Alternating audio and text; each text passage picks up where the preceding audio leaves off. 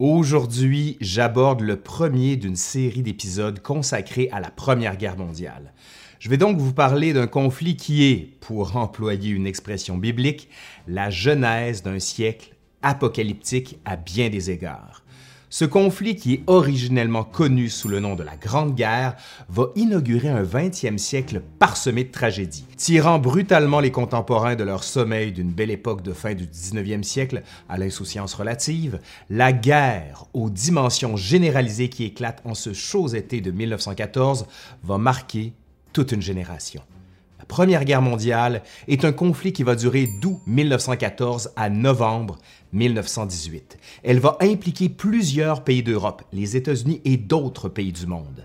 Cette guerre va être l'une des plus destructrices et meurtrières de l'histoire. Elle va entraîner chez les soldats uniquement la mort d'au moins 10 millions d'entre eux, en plus de 20 millions de blessés. Tout en mobilisant plus de 65 millions d'hommes et de femmes dans les industries, elle va aussi faire 20 millions de victimes civiles. Cette guerre est la première que l'on peut qualifier de totale. Les belligérants y mobilisent toutes leurs ressources militaires et économiques. Dans quel but? Celui d'achever la victoire sur le champ de bataille, si bien que le terme front intérieur qui est fréquemment employé par les historiens, symbolise parfaitement cette nouvelle conception de la guerre dans laquelle la population civile derrière le front est directement engagée dans l'effort industriel et militaire. Allez, aujourd'hui, à l'Histoire nous le dira le premier épisode d'une série sur la Première Guerre mondiale.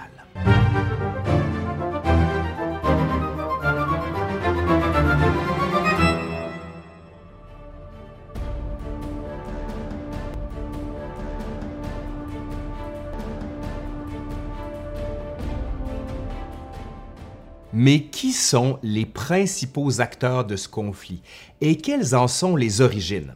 Rappelons que cette guerre généralisée est la résultante de tensions politiques, économiques et coloniales entre les grandes puissances européennes. Autrement dit, cette guerre divise le monde en deux camps. D'un côté, nous avons les puissances centrales, dirigées par l'Empire allemand et qui comprennent l'Empire austro-hongrois, l'Empire ottoman et la Bulgarie. De l'autre, nous avons l'entente ou les alliés, avec notamment la France, la Grande-Bretagne, la Russie, l'Italie, les États-Unis et d'autres partenaires. Des conséquences de la guerre, quatre empires dont les dynasties règnent sur l'Europe depuis des siècles sont rayés de la carte. La guerre de 14-18 va marquer une rupture avec ce qu'on peut appeler l'ancien monde du 19e siècle et ses valeurs. Par ailleurs, le conflit va laisser de sérieuses et graves conséquences sur les événements à venir au 20e siècle. On pense par exemple aux régimes fascistes qui vont naître dans les années subséquentes et on va aussi assister à la montée de régimes communistes. La Grande Guerre va aussi permettre l'émancipation de nouveaux États qui sont pour la plupart issus d'anciens empires. Par exemple, la Pologne, la Yougoslavie, la Tchécoslovaquie et les États baltes et croyez-le ou non, des conflits bien connus du 20e siècle, tels la Seconde Guerre mondiale, la guerre froide, le conflit israélo-palestinien, pour ne citer que ces exemples, tirent leur origine des événements dont la trame se déroule entre 1914 et 1918.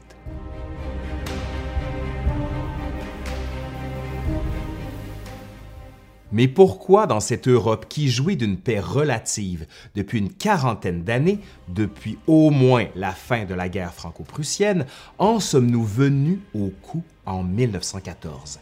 Quelles sont les origines de ce conflit? Politiquement parlant, si on ne veut pas se casser la tête, la cause immédiate de la guerre est attribuée à l'assassinat à Sarajevo le 28 juin 1914 de l'archiduc François Ferdinand. Mais qui est ce personnage? En fait, François Ferdinand est ni plus ni moins que l'héritier du trône de l'Empire d'Autriche-Hongrie.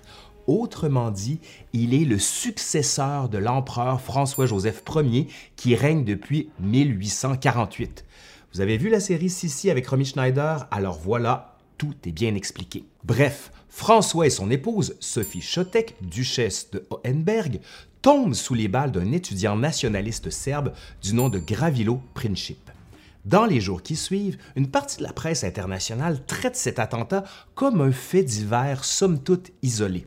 On n'envisage pas nécessairement des conséquences politiques à plus grande échelle. Mais c'est la réaction des autorités autrichiennes à cet attentat qui va déclencher une spirale diplomatique presque impossible à arrêter. On se demande alors s'il serait possible de freiner l'escalade d'une guerre généralisée pour la limiter à une dimension balkanique. Mais l'affaire n'est pas si simple qu'il n'y paraît. Pourquoi? Eh bien, parce que l'objectif initial des Autrichiens est d'enquêter sur cet attentat. Mais secrètement, ils négocient avec les Allemands afin d'avoir leur appui inconditionnel en cas de conflit à plus vaste échelle. Le gouvernement autrichien envoie également un ultimatum à la Serbie, l'obligeant, entre autres, à autoriser l'entrée sur son territoire d'enquêteurs habsbourgeois dans le but de trouver les coupables. Sans trop de surprise, le royaume de Serbie refuse de se plier à cet ultimatum, dans ce qui apparaît comme une évidente violation de sa souveraineté. Cependant, devant la crise qui prend de l'ampleur, la réponse du Kaiser allemand Guillaume II consiste à donner son approbation à Vienne dans ses démarches de guerre, au risque de voir la Russie s'en mêler, car la Russie est en ce moment une alliée de la Serbie. Pour plusieurs historiens, ce geste confirme à lui seul la responsabilité allemande dans le déclenchement puis la généralisation du conflit. Malgré tout, l'attentat de Sarajevo ne peut à lui seul expliquer l'embrasement généralisé de l'Europe. Des causes plus profondes sont à chercher dans la complexité des jeux d'alliance et de balance du pouvoir qui apparaissent en Europe depuis la guerre franco-prussienne avec l'émergence de l'Empire allemand en 1871. À ces jeux d'alliance s'ajoutent des rivalités économiques et coloniales qu'il ne faut pas négliger. Par exemple, chaque puissance européenne compétitionne sur le marché mondial pour l'accès aux ressources, de même qu'à l'expansion territoriale dans les colonies, si bien que ces rivalités constituent des causes structurelles qui doivent être prises en compte dans la montée des tensions en ce début de 20e siècle. Ça n'empêche pas que les dirigeants allemands, notamment l'état-major militaire, acceptent la perspective d'une guerre généralisée. Selon eux, la suite des événements dépend de la réaction de la Russie. D'ailleurs, durant le mois de juillet 1914, soit dans les semaines qui suivent l'attentat de Sarajevo, les grandes puissances, par l'entremise de conversations et de câbles diplomatiques, font de sérieux efforts afin de restreindre le conflit à sa dimension balkanique. Toutefois, dans un contexte de guerre moderne où la mobilisation des armées comprenant des millions d'hommes constitue un processus logistique des plus complexes, nombre de belligérants ordonnent à leurs soldats de se tenir prêts. Vu que le temps et le nombre jouent contre elle, l'Allemagne déclare respectivement la guerre à la Russie et à la France les 1er et 3 août 1914. Autre signe que les événements s'accélèrent, dès le lendemain, le 4 août, des centaines de milliers de soldats allemands foulent le sol de la Belgique, violant ainsi la neutralité de ce petit État. En réaction, la Grande-Bretagne déclare la guerre à l'Allemagne le jour même. Donc, les Britanniques et les Français vont s'allier afin d'enrayer l'invasion allemande vers Paris. En conséquence, les jeux des alliances finissent par engager la plupart des puissances européennes et le conflit devient généralisé. La Grande Guerre débute.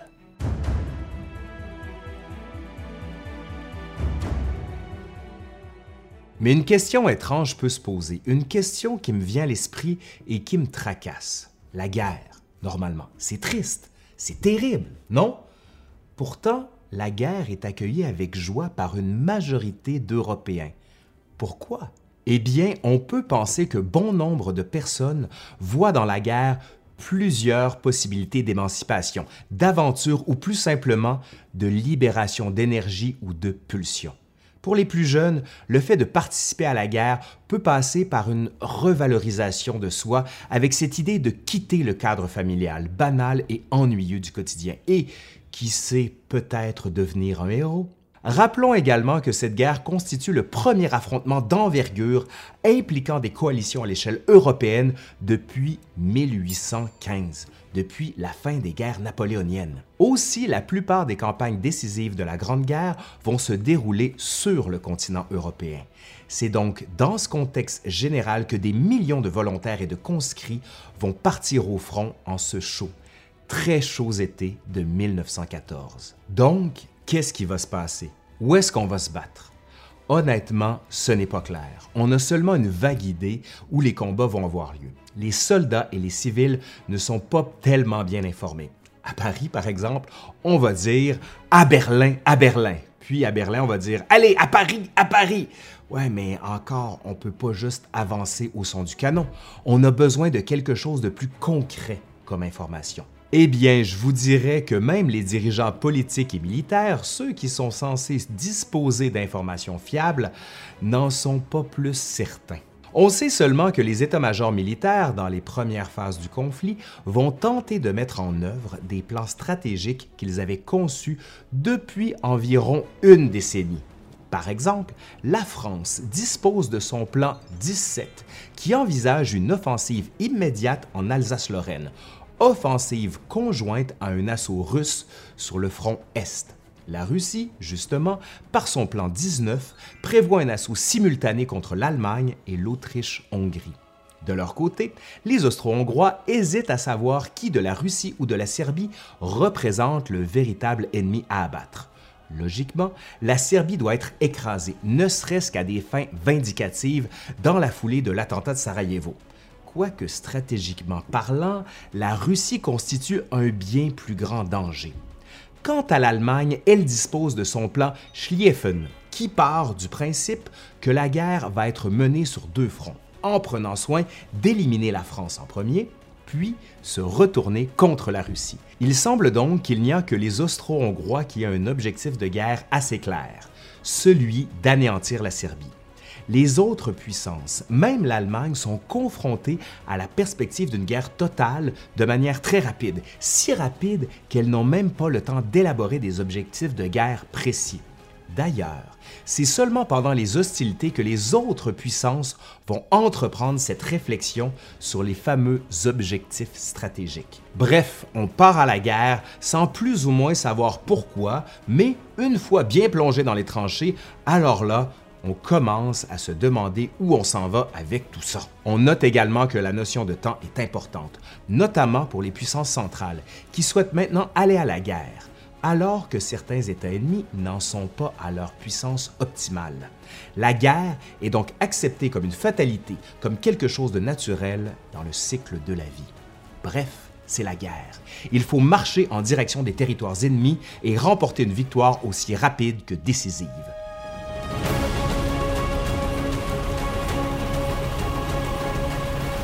D'emblée, disons qu'une phase majeure des hostilités débute en août 1914 par l'invasion allemande de la Belgique et de la France.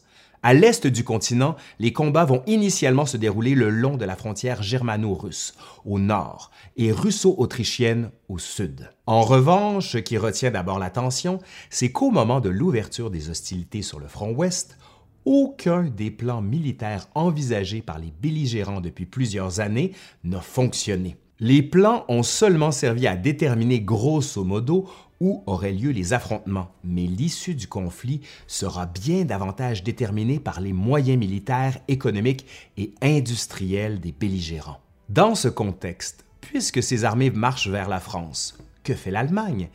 Eh bien, disons que l'objectif principal des armées allemandes à l'ouest consiste à concentrer toute la puissance sur l'aile droite du front pour passer rapidement en Belgique et prendre en tenaille les armées françaises qui sont, pour la plupart, concentrées un peu plus au sud le long de la frontière des anciennes provinces d'Alsace et de Lorraine.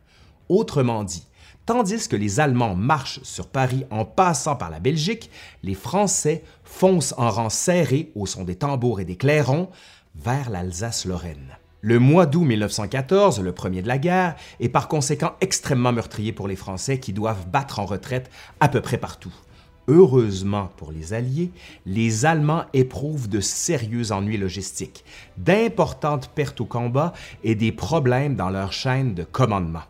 À ce propos, le fait pour les Allemands de placer leur quartier général du front ouest à environ 300 km de la zone de combat n'est peut-être pas l'idée du siècle. Je dis ça, je dis rien. Hein. Mais face à eux, on peut raisonnablement penser que, pour l'essentiel, la priorité des Français consiste à protéger Paris, la capitale, puis tenter de reconstituer une ligne de front pour reprendre l'offensive. De concert avec les alliés britanniques, les Français se ressaisissent et lancent une contre-offensive générale, mieux connue sous le nom de la célèbre bataille de la Marne, dans les premières semaines de septembre 1914. Cette victoire des Alliés a pour conséquence d'arrêter de justesse les Allemands devant Paris.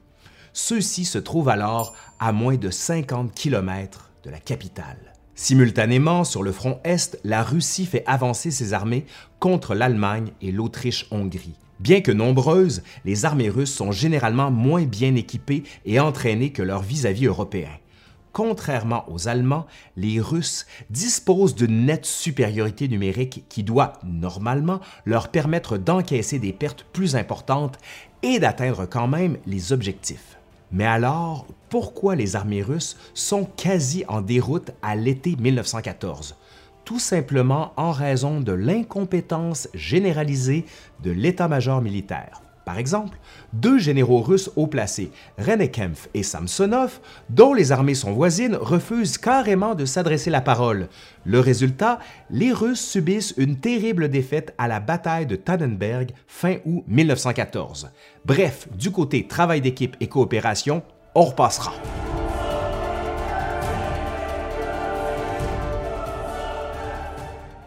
À la fin de 1914, soit après cinq mois de combat acharnés, la guerre à l'ouest, comme à l'est, est dans une impasse. Les principaux fronts sont stabilisés et les armées ne peuvent plus avancer. Les soldats sont également exténués, si bien qu'une pause est nécessaire. Peu de gens avaient envisagé que la guerre serait longue.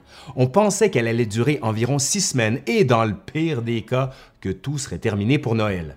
En d'autres termes, les belligérants n'étaient pas préparés à livrer une longue lutte. Mais faire la guerre en 1914 pose des défis sans précédent généraux. Par exemple, ils doivent analyser des qualités incroyables d'informations souvent contradictoires, faire manœuvrer d'immenses armées, vivre avec des problèmes logistiques, avec des rivalités personnelles, entre autres. Bref, c'est compliqué. De leur côté, les soldats se battent à découvert, en rang serré, selon les doctrines d'avant-guerre ils sont souvent massacrés parce que ces doctrines ne sont pas en symbiose avec ce qu'imposent désormais les règles d'une guerre moderne où la puissance de feu est décuplée. À titre indicatif, les cinq premiers mois de la guerre, d'août à décembre 1914, entraînent pour la France la perte d'environ 300 000 soldats tués, et ce nombre n'inclut pas les blessés ni les disparus.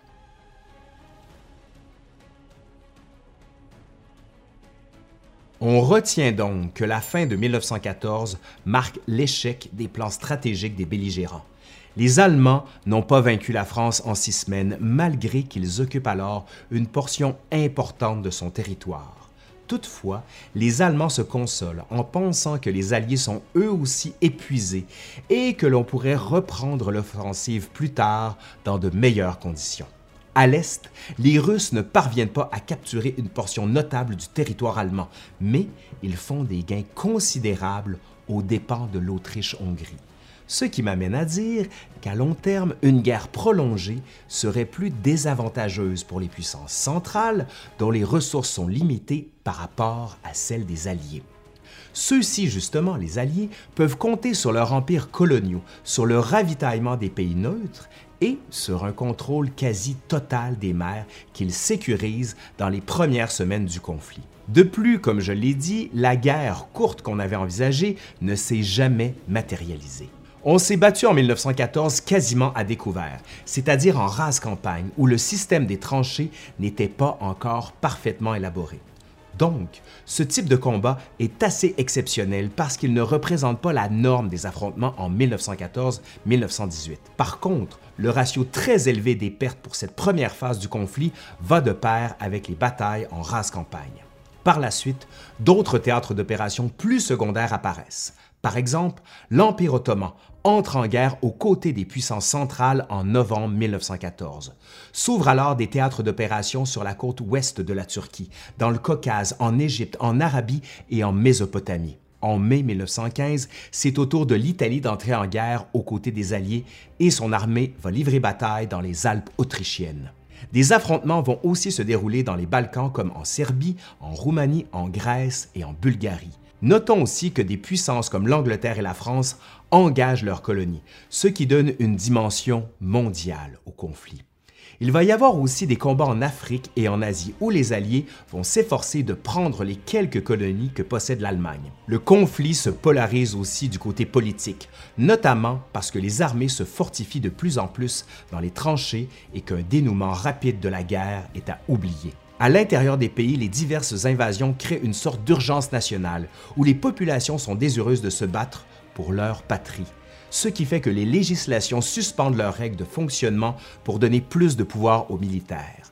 Parallèlement, on observe des trêves entre les partis politiques, chose qui aurait été à peu près impensable avant 1914.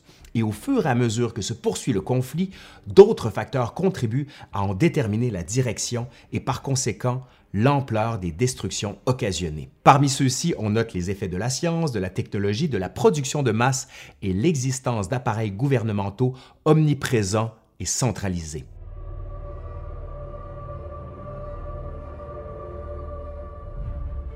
Outre les opérations militaires, cette guerre amène à nous interroger également sur l'équipement et l'armement des soldats. Par exemple, en 1914, l'arme principale de l'infanterie est la carabine à culasse. Bien entraîné, le fantassin moyen peut tirer une dizaine de coups à la minute, malgré qu'il soit chargé d'un équipement pouvant faire et pouvant atteindre jusqu'à 50 kg. À un plus haut échelon, les régiments sont dotés de quelques mitrailleuses, qui font leur apparition dans les années 1880 la mitrailleuse de l'époque peut tirer environ 500 coups à la minute.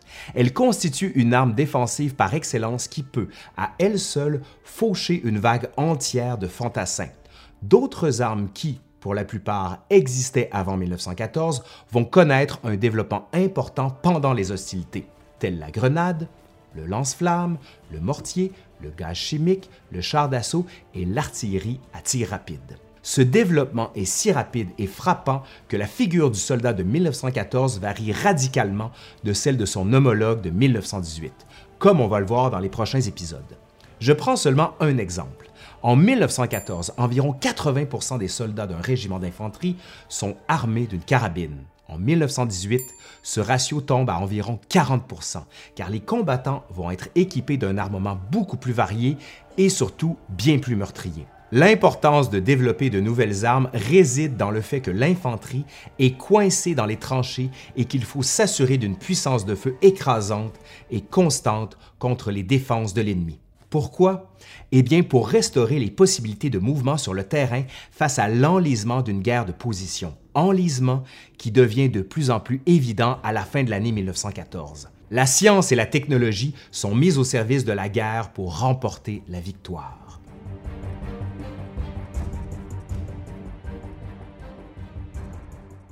On note également que sur les mers, des combats navals ont lieu dans certaines parties du monde où les marines britanniques et allemandes s'affrontent. La guerre sur mer a surtout une importance économique. La principale préoccupation des belligérants consiste à garder ouvertes les voies maritimes. Dans quel but?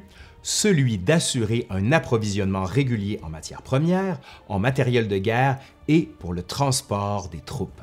C'est pour ça que, dès le début du conflit, l'Angleterre pratique sur les côtes allemandes un blocus naval pour littéralement suffoquer son économie. La même année, l'Allemagne répond par la guerre sous-marine contre les navires marchands de ses ennemis. L'Allemagne va toutefois user avec parcimonie de la guerre sous-marine en 1914, notamment à cause de la mauvaise presse que son usage provoque, surtout lorsque des navires battant pavillon neutre sont coulés. D'autre part, la guerre de 14-18 est le premier conflit d'ampleur où l'aviation joue un rôle. Elle est initialement employée à des fins de reconnaissance des positions ennemies, notamment pour aider l'artillerie au sol à ajuster son tir et à faire de l'observation côtière des ballons stationnaires sont aussi utilisés en grand nombre pour observer les positions ennemies. Plus tard, l'aviation se perfectionne pour former des escadrilles de chasse, des escadrilles de bombardement et de lutte anti-sous-marine. Les avions peuvent transporter des mitrailleuses et des bombes pour appuyer l'infanterie au sol. Et bien que toutes les armes mentionnées existent avant 1914, il n'en demeure pas moins que les belligérants ne sont pas adéquatement préparés lorsque débutent les hostilités. Par exemple, dans l'optique d'une guerre courte, les réserves en munitions d'artillerie sont prévues pour environ six mois. Or, celles-ci sont déjà épuisées aux trois quarts après seulement un mois d'affrontement. C'est donc dire qu'on n'est pas vraiment préparé à mener une guerre sur le long terme. Comme on a vu, les premiers combats de la Grande Guerre sont en effet bien modernes par le nombre de soldats qui sont tués en si peu de temps, mais les batailles semblent s'être déroulées avec des conceptions et des mentalités stratégiques du 19e siècle.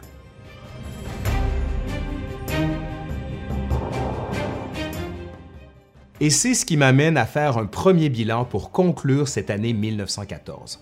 En fait, je vais faire quelques observations qui vont laisser présager la suite des événements. D'abord, sans surprise, le bilan de la fin de la campagne militaire de 1914 est décevant pour tout le monde. Sur le front ouest, c'est simple, on est bloqué. C'est l'impasse.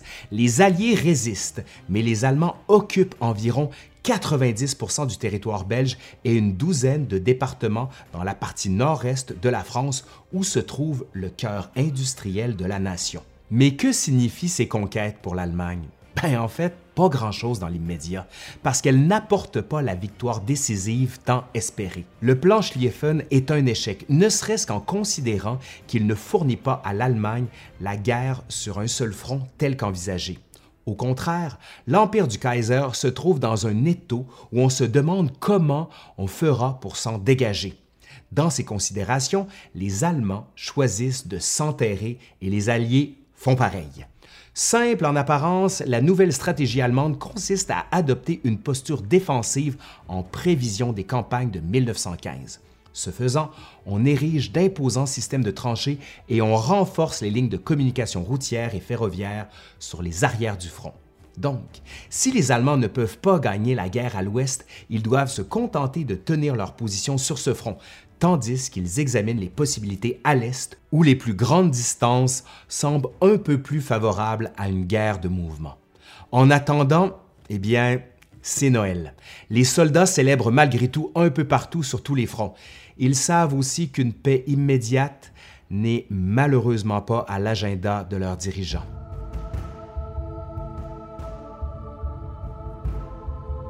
Nous voici maintenant en 1915. Qu'est-ce qui va se passer? Comment va évoluer la situation sur tous les fronts? Y a-t-il un espoir, si mince soit-il, que la paix puisse être rétablie à des conditions acceptables pour tous? La paix parlons-en, puisqu'elle apparaît impossible à obtenir en ce début d'année 1915. On pourrait croire, à la vue de certains soldats qui semblent avoir fraternisé dans les tranchées à Noël, que le monde réalise enfin toute l'ampleur et l'inutilité apparente de la folie meurtrière. Malheureusement, si certains veulent que les combats cessent immédiatement, d'autres ceux qui sont en position de commander ne vont pas du jour au lendemain mettre fin à ce conflit qui a déjà fait, en à peine quelques mois, des centaines de milliers de victimes. Allez, aujourd'hui, à l'Histoire nous le dira, le deuxième épisode d'une série sur la Première Guerre mondiale.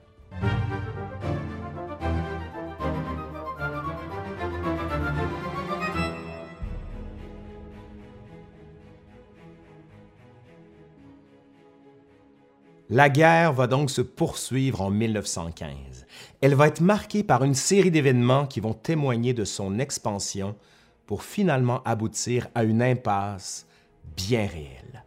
Non seulement les belligérants doivent-ils appeler sous les drapeaux tous les hommes en âge de porter les armes, mais ils mobilisent également les ressources humaines et le matériel de leur colonie.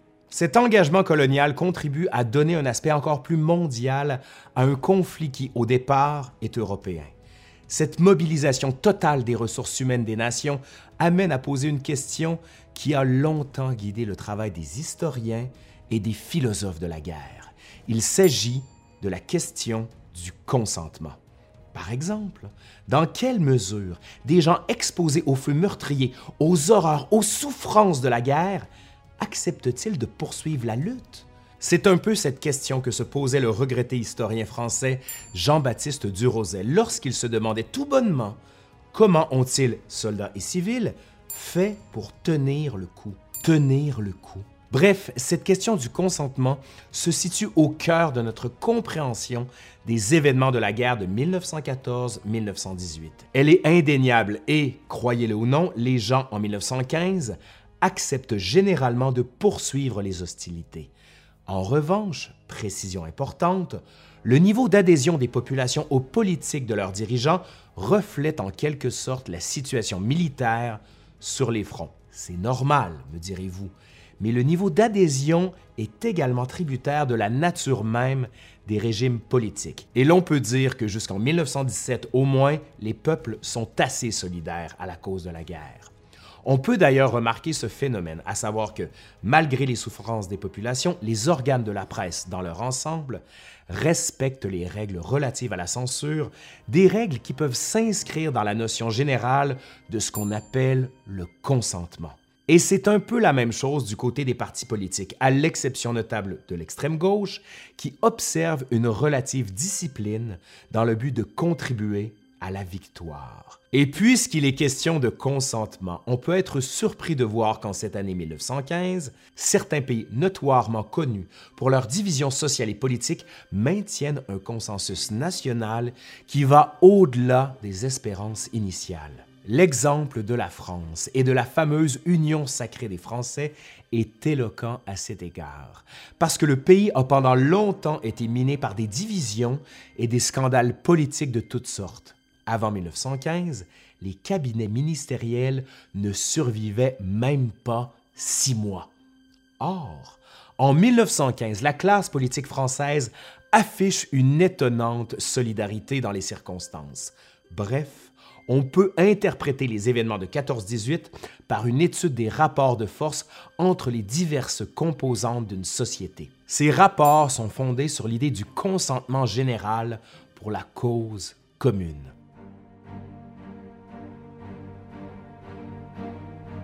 Où en sommes-nous en 1915? Que s'est-il passé, ou plutôt, qu'est-ce qui ne s'est pas passé?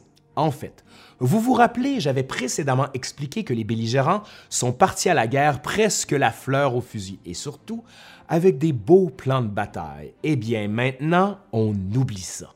Les plans de bataille ne fonctionnent pas. Il faut penser à d'autres stratégies. Comme je l'avais dit, la guerre sur le front ouest est la conséquence des préparatifs envisagés par l'état-major allemand dans la première décennie du 20e siècle les généraux du Kaiser sont alors obsédés par l'idée d'une guerre livrée sur deux fronts, qu'une quantité d'Allemands croit, à juste titre, impossible à gagner.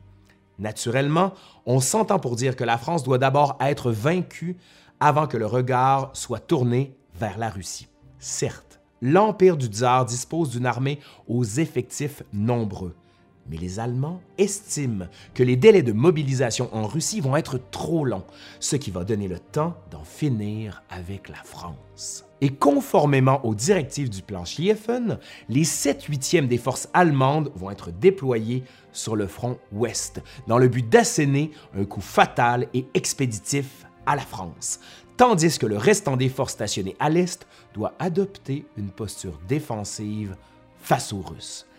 Par contre, le problème est que les plans militaires s'adaptent très mal aux imprévus, justement parce qu'ils sont trop rigides dans leur conception théorique. Par exemple, qu'est-ce qui va se passer si un train qui doit transporter un régiment arrive en retard à la gare? L'horaire du train suivant en est affecté?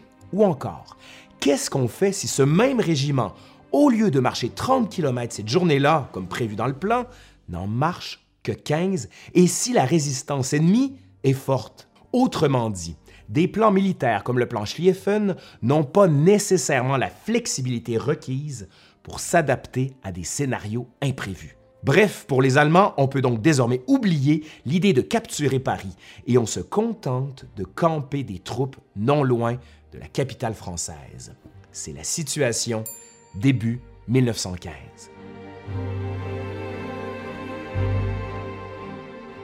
Par ailleurs, les Allemands sont d'avis que les alliés austro-hongrois sont suffisamment puissants et prêts pour retarder la progression de l'armée russe. Oui, comme si l'armée des Habsbourg devait se battre seule contre les Russes.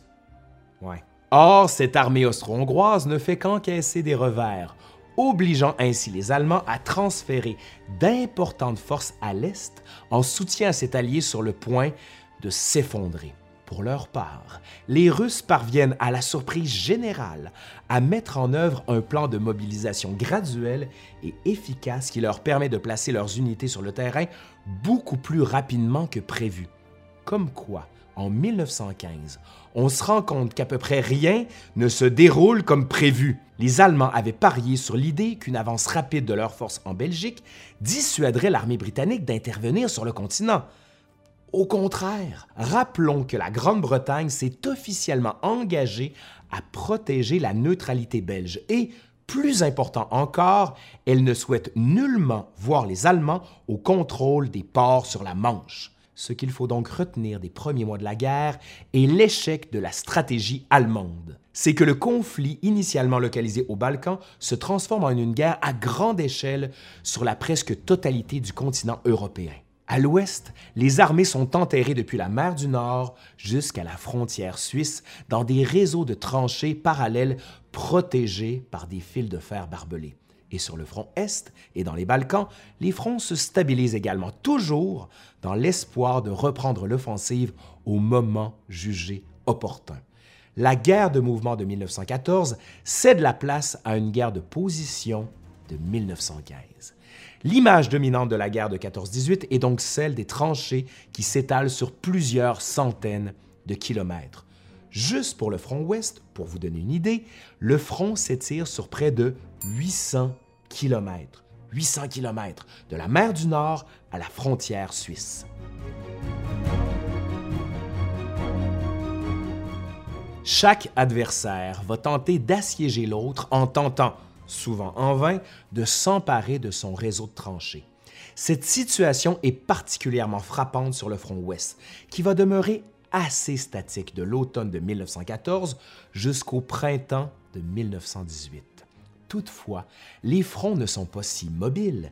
Les états-majors alliés et plus généralement le général Joffre en France jugent essentiel de renouer les offensives au printemps 1915. Pourquoi attaquer? Eh bien, l'objectif à terme consiste naturellement à rejeter l'ennemi du territoire national, mais de manière plus réaliste, à brève échéance, il faut s'établir sur des positions plus solides ou dominantes. En clair, l'année 1915 voit les Alliés à l'ouest lancer des offensives dans l'espoir de faire reculer définitivement les lignes allemandes. Du même coup, il faut également retenir sur ce front ouest des divisions que les Allemands projettent d'envoyer contre les Russes, où ils semblent vouloir porter leur effort principal. Par conséquent, le général Joffre ordonne deux offensives majeures sur le front ouest, plus précisément dans la région de l'Artois et de la Champagne. La première offensive, celle en Artois, démarre au mois de mai et elle fait sensiblement reculer les défenses allemandes par le dégagement de la ville d'Arras, un important carrefour routier, mais sans toutefois reconquérir complètement la crête de Vimy, juste un peu à l'est. La seconde offensive, celle en Champagne, va de l'avant en septembre. Les soldats français enfoncent la première ligne allemande sur une largeur de 25 km entre deux cours d'eau, la Suippe et l'Aisne. Par contre, même s'il recule, le front allemand résiste toujours. De part et d'autre, les pertes sont importantes et une pause est à nouveau nécessaire mais ces quelques victoires tactiques permettent aux belligérants de tirer des enseignements utiles en vue des prochains affrontements. Stratégiquement parlant, le front ouest est, pour ainsi dire, bloqué. Là-dessus, rien de nouveau, allez-vous me dire. Il est vrai que les perciers tant espérés en Artois et en Champagne n'ont pas eu lieu. Est-ce que cela signifie pour autant que tous les fronts demeurent complètement bloqués? Pas nécessairement. À preuve, les Allemands et leurs alliés vont porter leurs efforts sur les fronts est et orientaux, toujours dans le but de reprendre la guerre de mouvement. Pour ainsi dire, les vastes étendues d'Europe de l'Est font ressortir une première différence avec la situation à l'Ouest.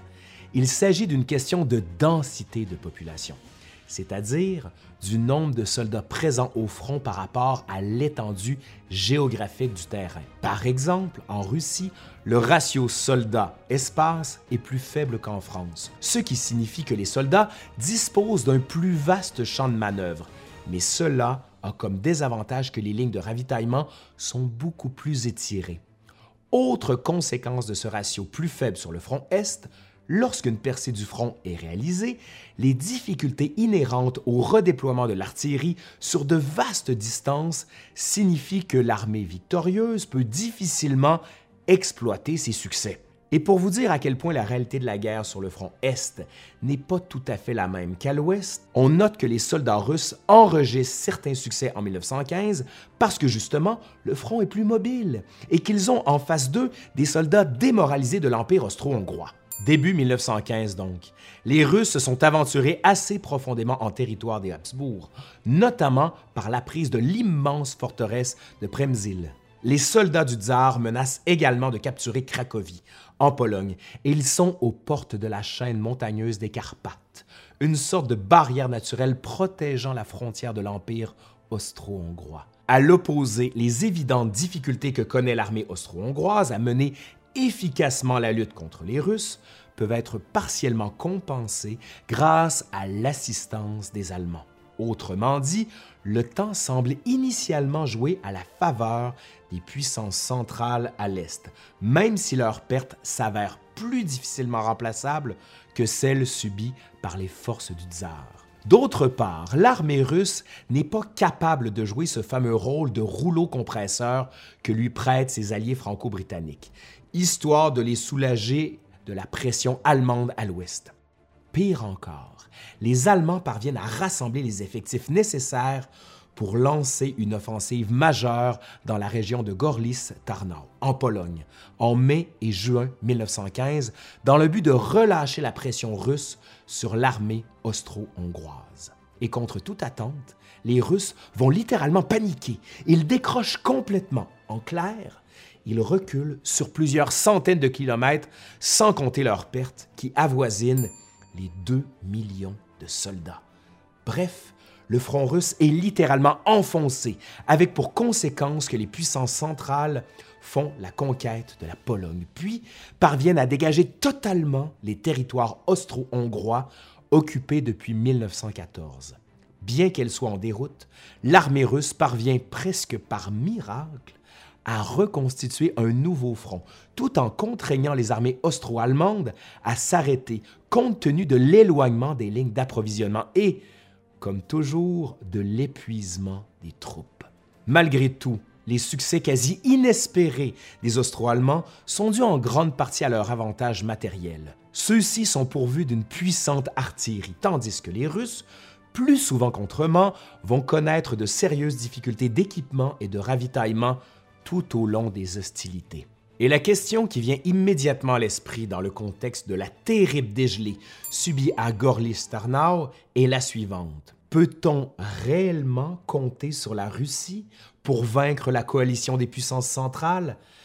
Peut-être que oui, peut-être que non. Il est difficile, en 1915, de prédire l'avenir. Par contre, il semble évident que la Russie va être obligée de refaire ses devoirs, c'est-à-dire d'entreprendre de sérieuses réformes de son appareil militaire et peut-être même des réformes dans son appareil politique.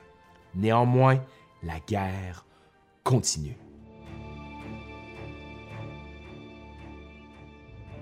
Quand on dit que l'année 1915 voit une expansion du conflit, on doit se reporter aux affrontements qui vont se dérouler dans des théâtres d'opération jusque-là inédits.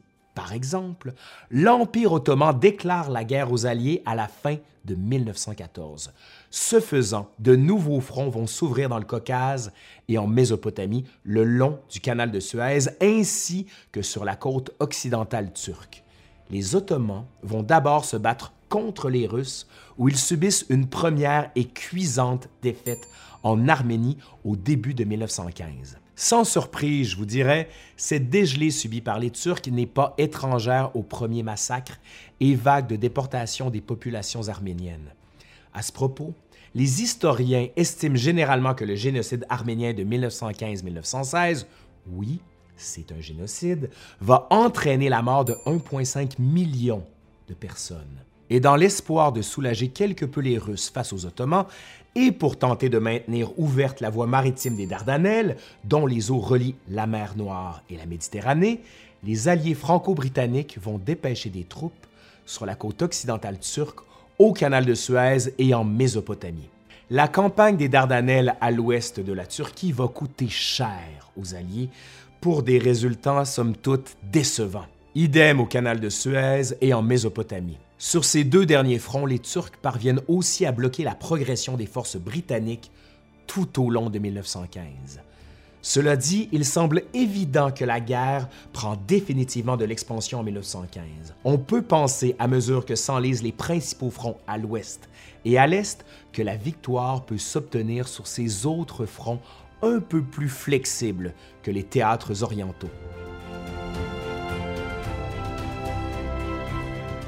C'est ainsi qu'un nouveau front va prendre à son tour de l'expansion, soit celui des Balkans, là où les hostilités ont débuté en 14, quand l'Autriche avait attaqué la Serbie. Par conséquent, la Bulgarie, qui est témoin des impressionnantes victoires allemandes en Russie, et qui est surtout soucieuse de se venger des pertes territoriales subies durant les guerres balkaniques de 1912-1913, va entrer en guerre aux côtés des puissances centrales à l'automne 1915. Ce faisant, les soldats bulgares vont se ruer en direction de la Serbie sur la frontière occidentale de ce petit État dont la majorité des forces combattent au nord pour tenter de protéger Belgrade, la capitale serbe.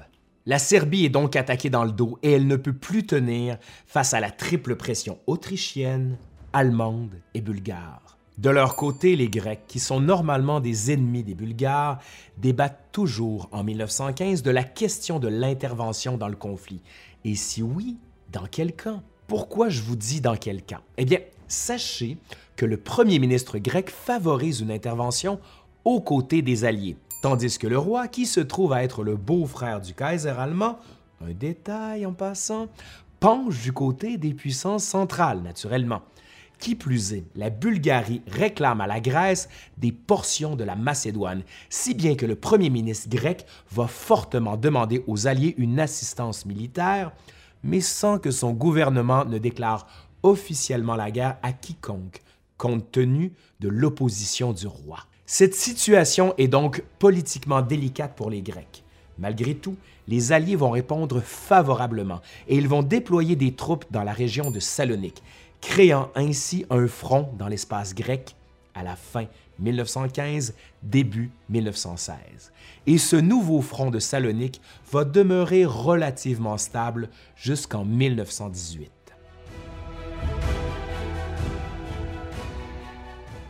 Dans un même ordre d'idées, puisque nous parlons d'expansion des théâtres d'opération de la guerre, l'intervention de l'Italie aux côtés des Alliés en mai 1915 constitue un tournant des plus importants. En fait, l'Italie va d'abord déclarer la guerre à l'Autriche seulement. Ce faisant, un nouveau front va s'ouvrir le long des Alpes autrichiennes, grosso modo entre l'actuel territoire de la Slovénie jusqu'à la frontière suisse. Mais en y repensant, il y a quelque chose qui cloche. Le problème est qu'avant 1914, l'Italie fait partie de la coalition des puissances centrales, donc elle est normalement dans le camp de l'Allemagne et de l'Autriche-Hongrie. Et maintenant, en 1915, les soldats italiens et autrichiens se tirent dessus. Cherchez l'erreur. En fait, lorsque la guerre débute en 1914, l'Italie va y aller d'une déclaration de neutralité. Cette déclaration peut être interprétée comme annonciatrice des intentions de Rome de voir dans quelle mesure le conflit va évoluer, puis choisir son camp en conséquence. Autrement dit, et c'est là où ça se corse un peu, les Italiens en viennent à la conclusion que leur participation d'avant-guerre à l'alliance formée avec l'Allemagne et l'Autriche-Hongrie n'entraîne aucune obligation de venir en aide à l'une ou l'autre de ces nations si celles-ci sont les agresseurs. Or, il semble évident que les puissances centrales ont initié les hostilités. De manière encore plus significative, les ambitions territoriales italiennes, qui incluent notamment la ville de Trieste et la côte d'Almate, constituent des possessions de l'Empire des Habsbourg. Oups, aux Autrichiens. Devant cette situation, l'Allemagne va supplier, presque à genoux, l'Autriche-Hongrie de céder ses territoires, ne serait-ce que pour maintenir la neutralité italienne. Mais Vienne va toujours refuser, obstinément. En contrepartie, et vous allez trouver ça drôle, les Alliés n'ont rien à perdre en promettant à l'Italie tous les territoires qu'elle réclame de l'Autriche-Hongrie. En conséquence, l'Italie va entrer dans la guerre aux côtés des Alliés en mai 1915. Toutefois, dans les faits, est-ce qu'on est vraiment surpris de l'intervention italienne aux côtés des Alliés? L'Italie va être courtisée et c'est ce qui va arriver. Les Alliés franco-britanniques lui font des promesses qui, en réalité, correspondent aux aspirations territoriales des plus ardents nationalistes du pays. En clair, on peut promettre à l'Italie à peu près n'importe quoi pour garantir son intervention.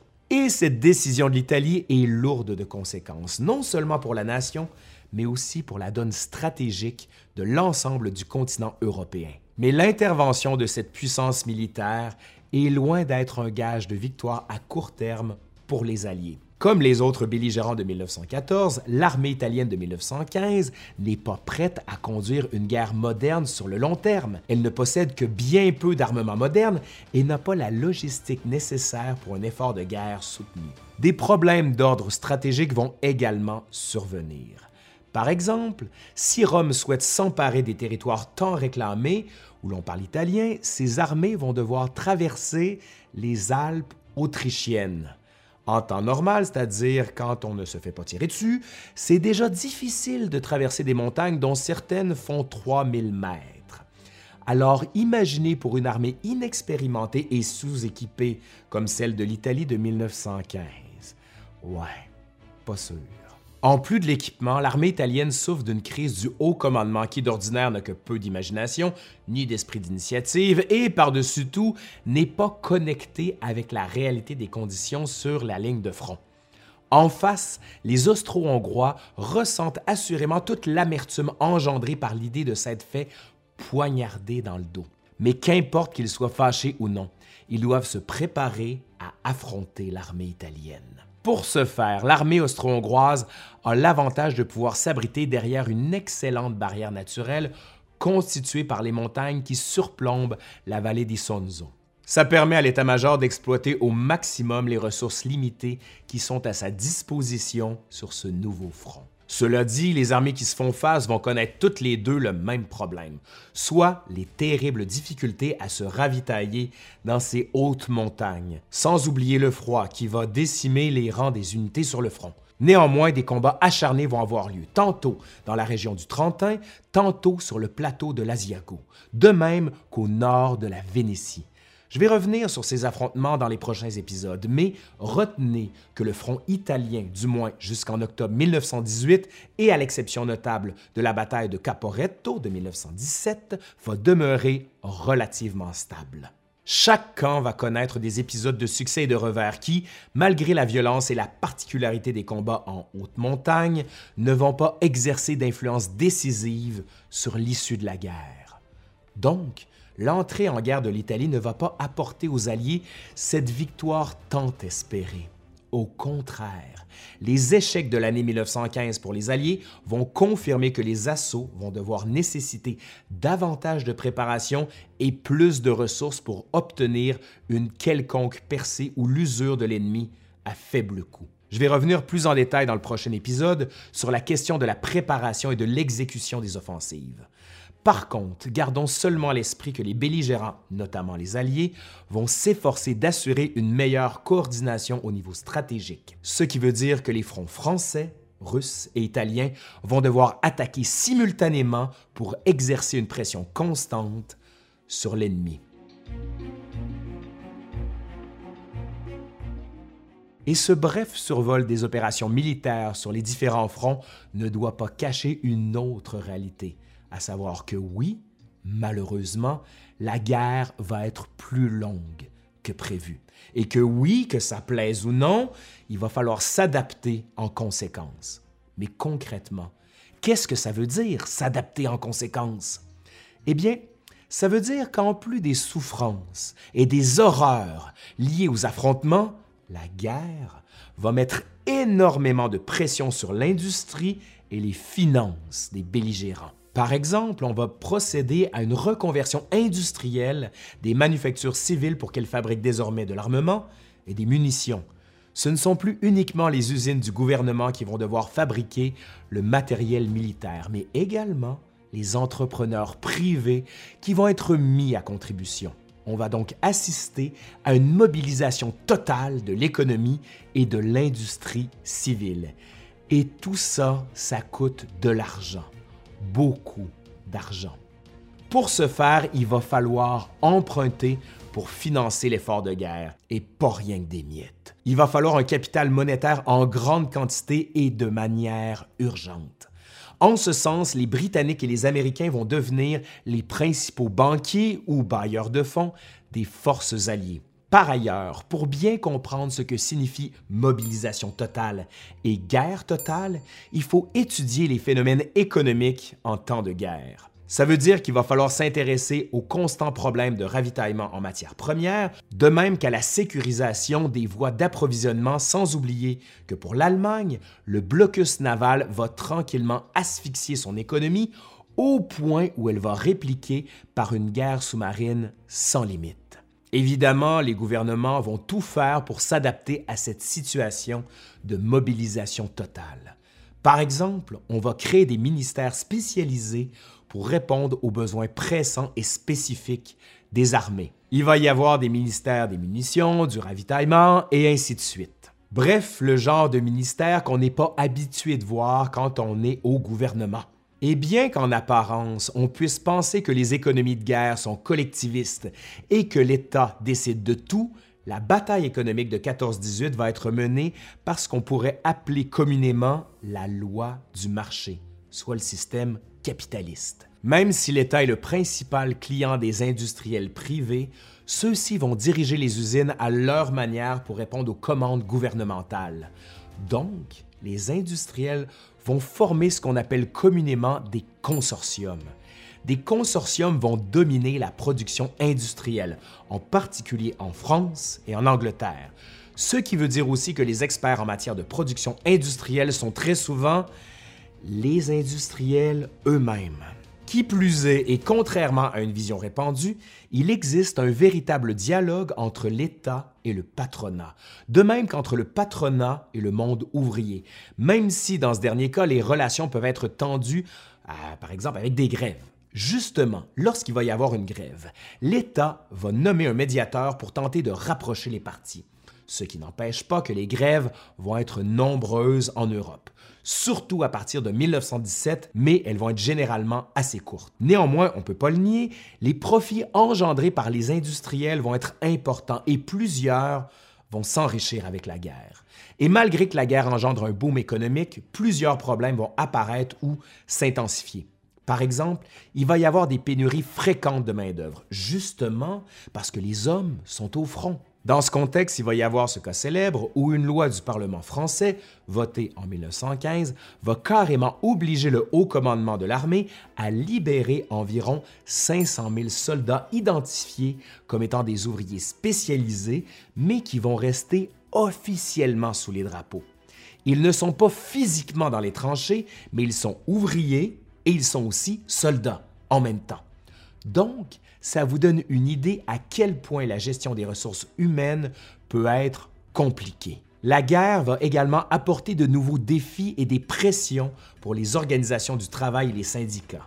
Elle va engendrer le dilemme d'avoir à choisir entre des obligations patriotiques de servir l'État ou d'essayer d'améliorer les conditions de vie des travailleurs par une série de revendications en apparence justifiées par cette situation exceptionnelle. Ce qui m'amène à dire que, comme les militaires, les civils en usine sont aussi appelés à faire des sacrifices, à être mobilisés pour la victoire.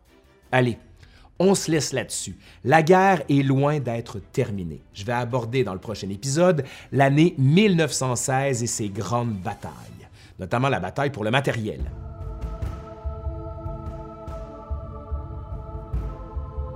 Vous vous rappelez qu'au cours des deux derniers épisodes, j'ai abordé les années 1914 et 1915, des années essentiellement marquées par l'ouverture des hostilités et une expansion de celles-ci vers différents théâtres d'opération en dehors du continent européen.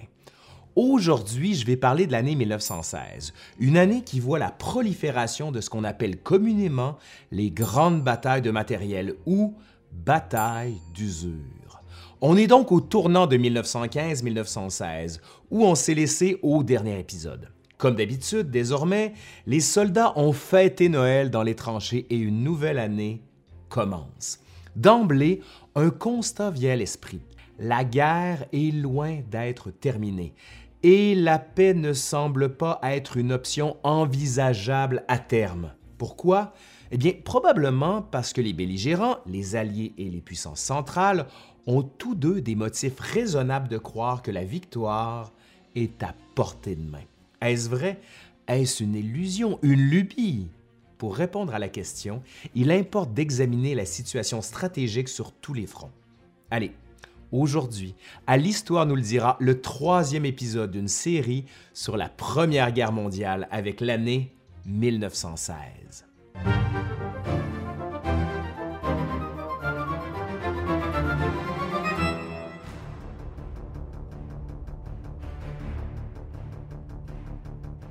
Au tournant de 1915-1916, la situation sur différents fronts est la suivante. À l'ouest, les Allemands sont toujours aussi bien retranchés en Belgique et dans le nord de la France.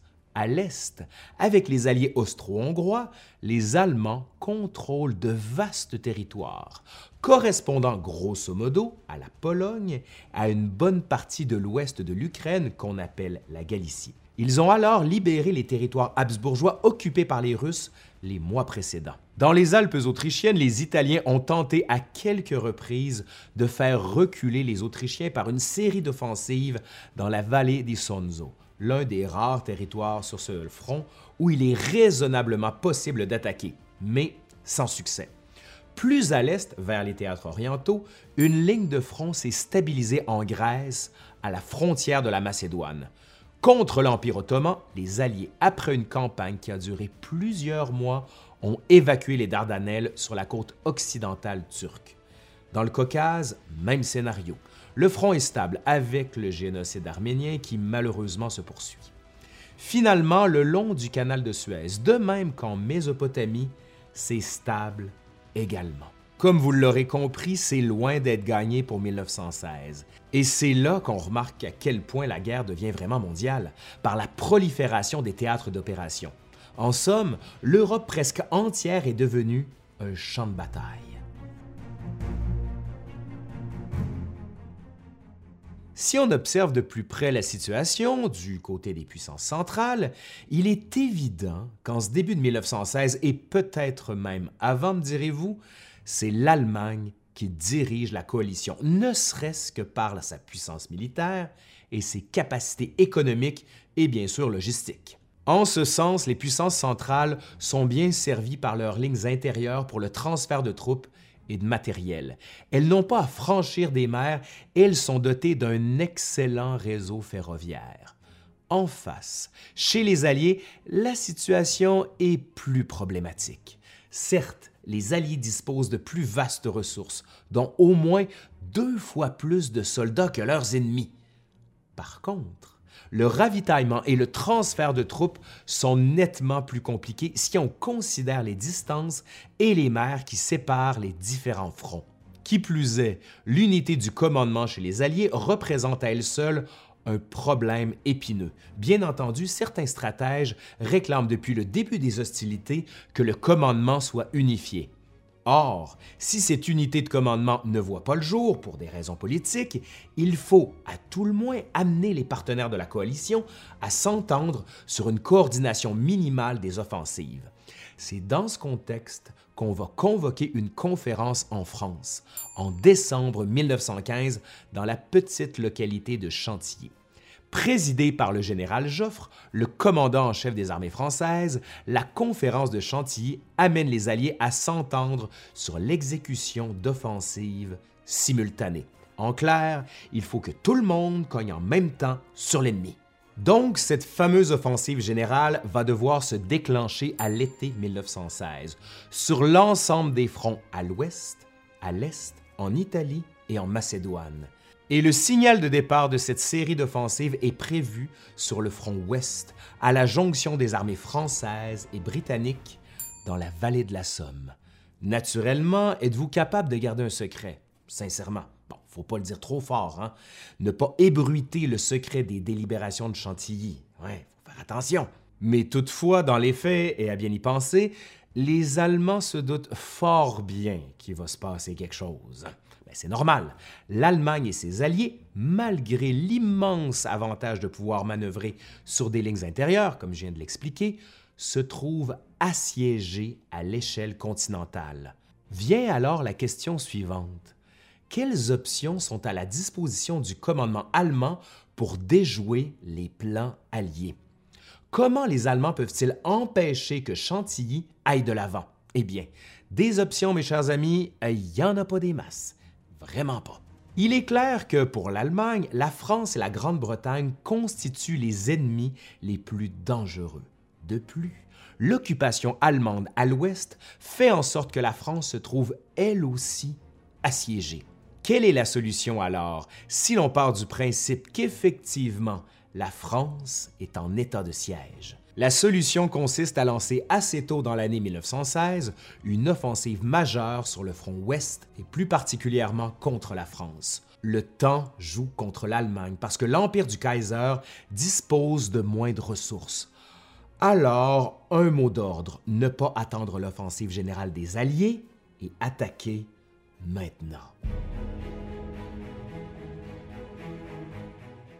Mais avant de parler des batailles, on réalise que les soldats, surtout ceux de l'infanterie, ne peuvent plus combattre comme en 1914-1915. Autrement dit, pour que les nouvelles offensives aient quelque chance de succès, il faut effectivement adapter les tactiques des soldats aux réalités de la guerre en 1916.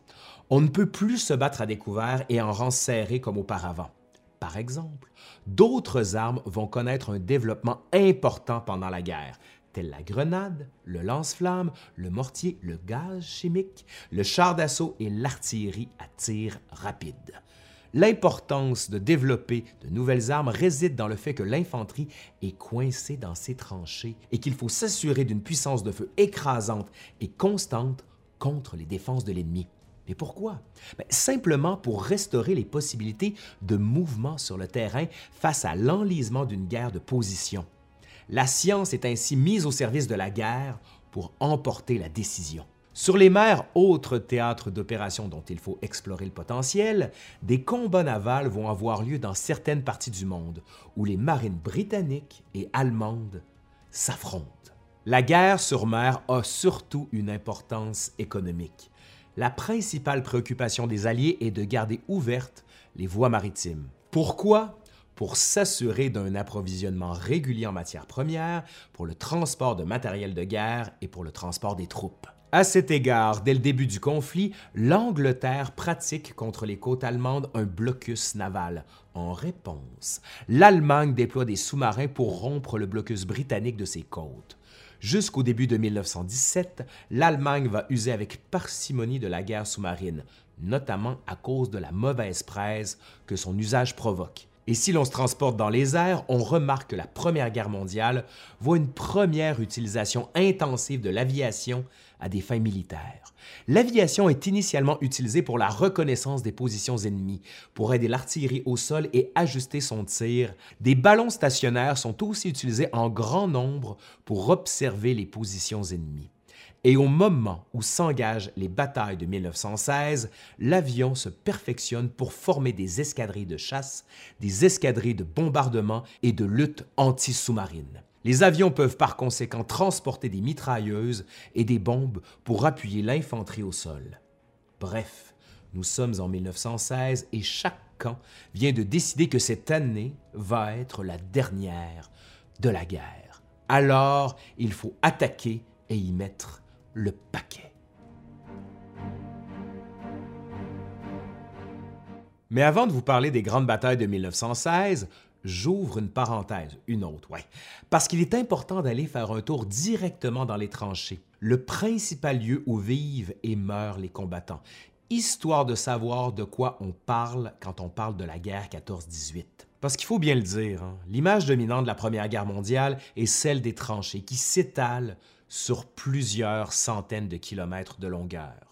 Chaque camp va tenter d'assiéger l'autre en essayant souvent en vain de s'emparer du réseau de tranchées de l'adversaire. Cette situation est particulièrement frappante sur le front franco-belge qui demeure assez statique de l'automne 1914 jusqu'au printemps 1918. Et dès 1916, on peut remarquer que les réseaux de tranchées sont très sophistiqués. On ne parle plus de simples trous individuels pouvant à peine abriter un soldat, mais bien de galeries profondes et très bien aménagées. Par le fait même, plusieurs obstacles parsèment le paysage des tranchées. On pense notamment à leur profondeur, aux positions des mitrailleuses souvent localisées dans des abris bétonnés, aux fils de fer barbelés, aux chevaux de frise et aux positions de mortier, pour ne nommer que quelques obstacles que doivent affronter les soldats lors des grandes offensives. Cependant, il ne faut pas se laisser tromper par cette stabilité apparente du front. En effet, pour bon nombre de militaires, les tranchées ne sont pas une fin en soi. Elles constituent de bons abris pour les soldats, mais seulement pour des fins tactiques. Les tranchées sont appropriées pour y laisser un minimum d'hommes en garnison et permettre ainsi la libération d'une masse de combattants qui peuvent être déployés ailleurs.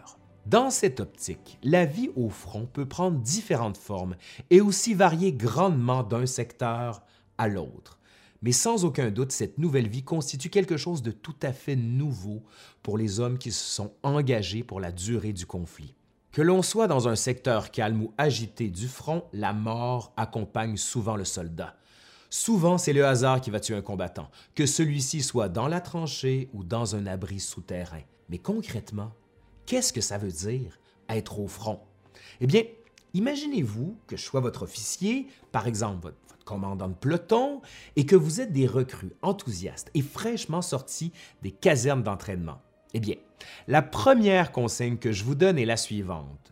Pouvez-vous, pour l'amour du ciel et parce que je veux que vous compreniez bien le topo, résister à la tentation de regarder au-dessus du parapet pour voir ce qui se passe?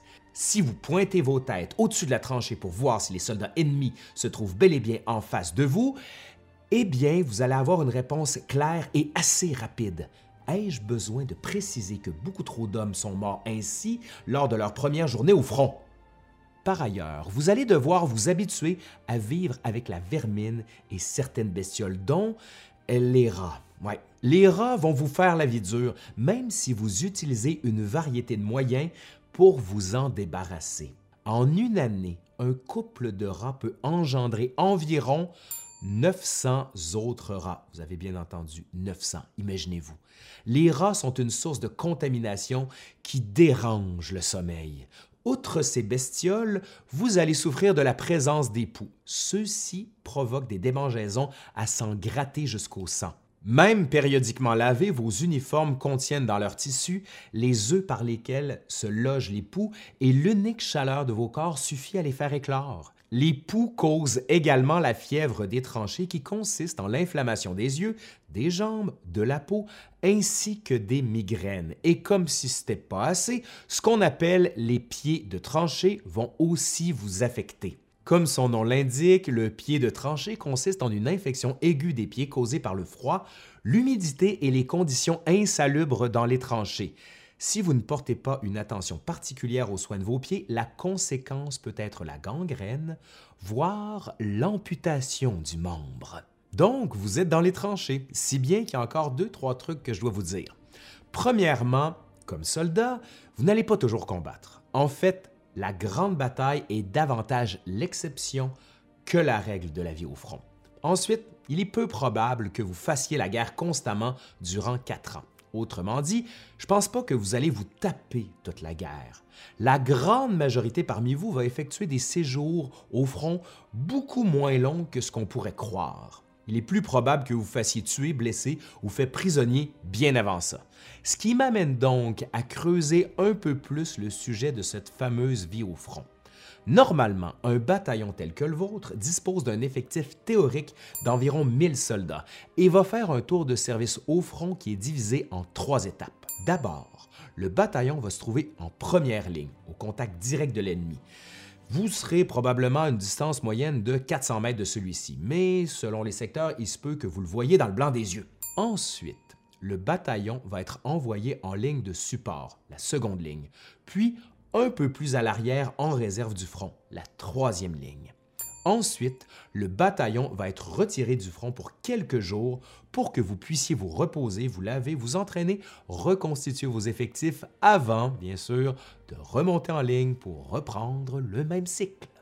Dans les faits, le cycle de la rotation du bataillon au front va être déterminé logiquement par les réalités de la situation immédiate. En somme, même au repos, le bataillon n'est jamais bien loin des lignes de tranchées et vous allez devoir quand même effectuer des tâches similaires comme si vous étiez au front. Par conséquent, vous êtes au front, dans les tranchées. Qu'allez-vous faire? Je vais vous dire ce qu'on va faire pendant cette journée qui dure 24 heures. D'abord, quand le soleil se lève, on va se lever et on va faire ce que les Anglais appellent le stand-to, c'est-à-dire qu'on va se positionner en état d'alerte. C'est la première étape de notre routine quotidienne dans la tranchée. Donc, une heure avant le lever du soleil, moi, comme officier commandant votre unité, je vais vous demander de mettre vos baïonnettes au canon et de vous positionner prudemment près du parapet de la tranchée pour surveiller n'importe quelle activité louche dans le No Man's Land. C'est une étape cruciale dans la journée parce qu'il faut se protéger d'un éventuel raid ennemi. Oui, je sais, vous allez finir par détester le stento, mais il va falloir s'y faire. Ensuite, une fois le stento terminé et lorsque le soleil est bien levé, je vais vous donner l'ordre de mettre fin à l'alerte. Je vais seulement désigner quelques soldats parmi vous pour rester au parapet, tandis que les autres vont vaquer à d'autres tâches.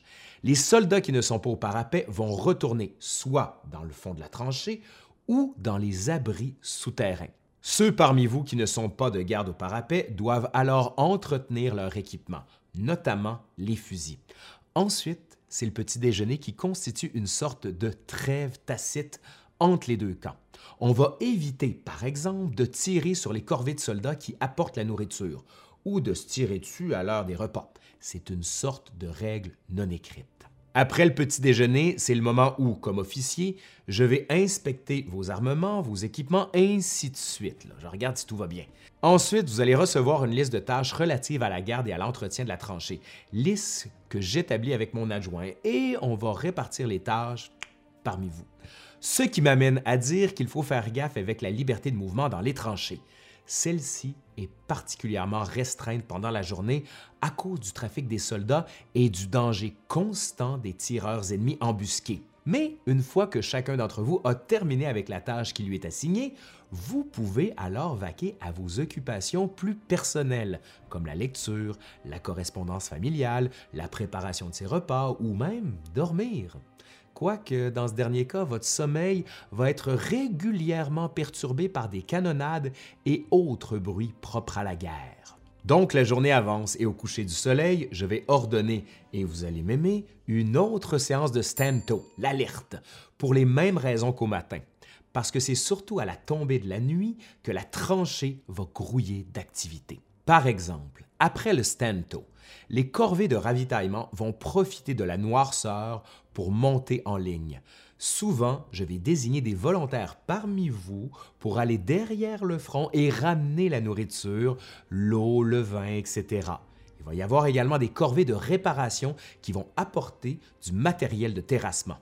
La nuit va être propice à l'installation de divers obstacles devant la tranchée ou à des réparations dans celle-ci tandis que d'autres soldats vont être assignés à des tâches de sentinelle. C'est aussi pendant la nuit qu'on va envoyer des patrouilles dans le No Man's Land dans le but d'aller prendre des nouvelles de nos camarades qui sont positionnés dans des postes d'écoute avancés au plus près de l'ennemi. Il peut arriver également, même si je ne le souhaite pas, que pendant la nuit, nos patrouilles rencontrent celles de l'ennemi dans le No Man's Land. Si ça arrive, je vous donne deux conseils.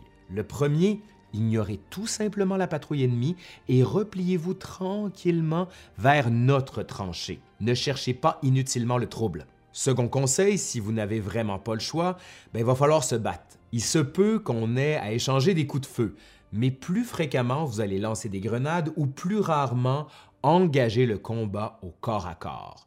Si c'est le cas, essayez de ramener un ou deux prisonniers, hein, ce sera déjà ça de prix. Le danger en cas de bataille entre patrouilles, c'est d'attirer le feu des canons et mitrailleuses ennemis vers sa position. Nos propres canons et mitrailleuses risquent aussi de répliquer. Et une fois que s'achève notre séjour au front, c'est aussi pendant la nuit que va s'opérer la relève du bataillon par un autre. Autrement dit, l'unité qui prend la relève va amener tous ses bagages et cette relève doit passer dans des tranchées de communication qui sont perpendiculaires aux principales tranchées de combat. Il va falloir être patient parce que la relève peut durer plusieurs heures, étant donné que l'obscurité, le trafic et le dédale des tranchées rendent la tâche de retrouver son chemin parfois assez pénible. Par ailleurs, vous allez devoir vous habituer aux odeurs dans les tranchées. En fait, vous habituer à ce que je pourrais appeler le conflit des odeurs. Vous allez rapidement remarquer, et j'espère vous habituer, à l'épouvantable odeur des cadavres, surtout l'été après une bataille lorsqu'il y a des milliers de victimes dans le No Man's Land. Parallèlement, vous allez entendre les cris et les jurons des blessés abandonnés à leur sort. Ça aussi, ça risque de vous rendre la vie assez pénible. De plus, les latrines débordent régulièrement et l'absence de bain ou de douche et les odeurs qui les accompagnent ne vont certainement pas améliorer votre confort. Notez enfin l'odeur de la chaux qu'on répand pour enterrer certaines odeurs encore plus néfastes et pour diminuer les risques d'infection de toutes sortes. On ajoute à tout ça d'autres odeurs comme celles des gaz de combat, de la boue, du tabac et j'en passe. Tout ça vous donne vraiment le goût d'aller à la guerre? Eh bien, tant mieux, parce que je vais maintenant vous parler des batailles.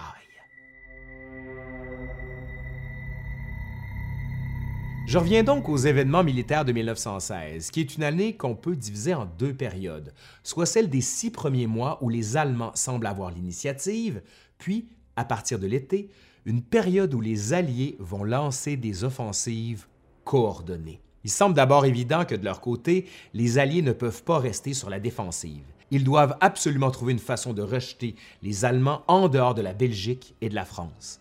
Mais le problème auquel font face les généraux alliés est de taille, dans la mesure où ils fondent leur espoir sur l'infanterie pour apporter la victoire. Toutefois, on se rappelle que les batailles de 1914 et 1915 ont clairement démontré que face à un ennemi bien retranché, même l'assaut le plus agressif peut tourner au désastre. Même les généraux les plus obstinés comprennent ce principe, contrairement à un énoncé souvent véhiculé concernant l'entêtement, l'insensibilité, voire la stupidité de certains commandants de la guerre 14-18. En fait, les généraux comprennent rapidement l'importance du rôle de l'artillerie, selon le principe progressivement admis disant que l'artillerie attaque, l'infanterie occupe. C'est du moins la sorte de mantra avec laquelle les généraux entament la campagne de 1916. Théoriquement, il n'est pas faux de croire qu'une habile préparation d'artillerie puisse ouvrir des brèches dans le front ennemi, ce qui va permettre logiquement à l'infanterie et à la cavalerie d'exploiter ces percées et d'avancer en terrain ouvert. En théorie aussi, il est pertinent de modifier les tactiques d'assaut. Par exemple, on entraîne les soldats à attaquer non plus en vagues serrées, mais en petits groupes de combat plus dispersés. L'idée est de faire progresser ces petits groupes par bond, de doter l'armement spécialisé et leur confier des objectifs à la mesure de leurs moyens. L'année 1916 constitue à cet égard un changement de cap important dans la manière dont les soldats combattent. Il s'agit d'une adaptation constante aux nouvelles réalités de la guerre, une évolution qui va être perceptible jusqu'en 1918. Mais dans la pratique, la première difficulté rencontrée par les généraux, qui préparent les batailles, faut-il le rappeler, est de surmonter les problèmes relatifs à l'approvisionnement en quantité suffisante d'obus et d'artillerie de qualité. Quand je dis de qualité, ça signifie des obus qui, premièrement, ne pètent pas au visage des artilleurs, puis, deuxièmement, qui explosent lorsqu'ils atterrissent dans les positions ennemies. Ensuite, il faut trouver des manières de mieux coordonner le travail de l'infanterie et celui de l'artillerie, un problème qui s'avère insurmontable en apparence. Les batailles sanglantes et infructueuses menées par l'armée française en Artois et en Champagne en 1915 ont démontré sans équivoque que l'avance de l'infanterie est souvent paralysée par une artillerie qui ne sait plus où ni quand tirer, sans parler des obus défectueux. Les prochains assauts vont nécessiter davantage de préparation et de ressources pour obtenir une quelconque percée ou l'usure de l'ennemi à terme. C'est dans cette optique que, par exemple, les Alliés préparent leur nouvelle offensive pour 1916. Cette fois, l'idée consiste en une coordination au niveau stratégique où les fronts français, russes et italiens vont attaquer simultanément pour exercer une pression égale sur l'ennemi. Or, comme pour gâcher la fête, ces plans d'offensive coordonnés sont brutalement interrompus en février 1916 lorsque les Allemands lancent une série d'assauts contre la cité fortifiée de Verdun en France. Ayant une importance plus symbolique que stratégique, Verdun est une terrible bataille d'usure. Le général allemand Heinrich von Falkenhayn envisage une bataille d'anéantissement qui est censée, selon ses propres termes, saigner à blanc l'armée française tout en limitant les pertes allemandes. Comme je le disais, Falkenhayn compte sur la valeur symbolique de Verdun qui est plus ou moins bien défendue malgré son système de fortification pour forcer la main des Français qui, pense-t-il, vont y envoyer leurs unités se faire broyer les unes après les autres. L'idée est donc d'user l'ennemi et non pas nécessairement percer son front, toujours dans l'optique de contraindre les Français à défendre Verdun jusqu'au dernier homme. Verdun devient par conséquent l'une des plus dures batailles de la Grande Guerre. La bataille fait rage de février à décembre 1916. Les forces françaises reçoivent l'ordre de reprendre systématiquement à l'ennemi chaque parcelle de terrain perdue. À elles seules, les forteresses jumelles de Douaumont et de Vaux deviennent des lieux de combat effroyables. Lorsque la bataille s'achève en décembre, on recense 350 000 soldats tués de part et d'autre. Comme prévu, Falkenhayn saigne à blanc l'armée française, mais ce faisant, il fait subir le même sort à son armée. Au nord du front, les Français et les Britanniques planifient une offensive conjointe dans la vallée de la Somme, en Picardie.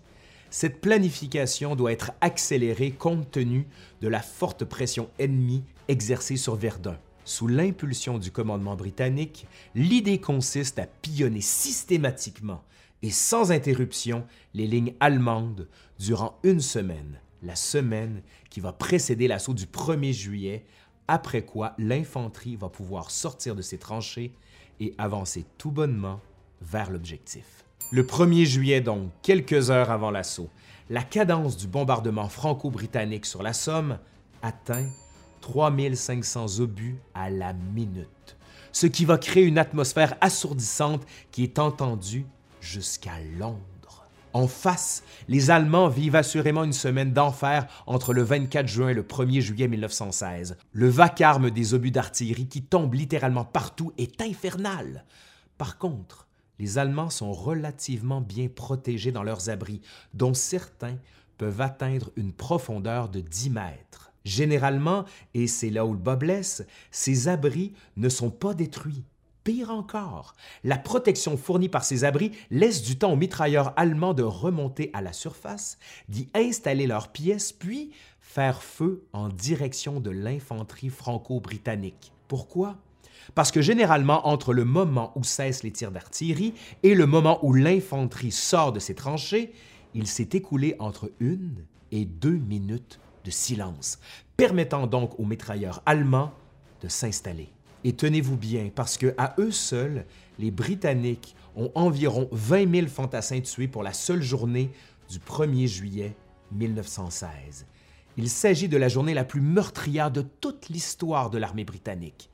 Et à son tour, la bataille de la Somme en est une d'usure, puisque les combats sont quotidiens et vont s'achever à la mi-novembre, presque en même temps que ceux de Verdun. Verdun et la Somme sont donc des batailles d'usure qui caractérisent les combats sur le front de l'Ouest en 1916. Maintenant, examinons ce qui va se passer dans les autres théâtres d'opération.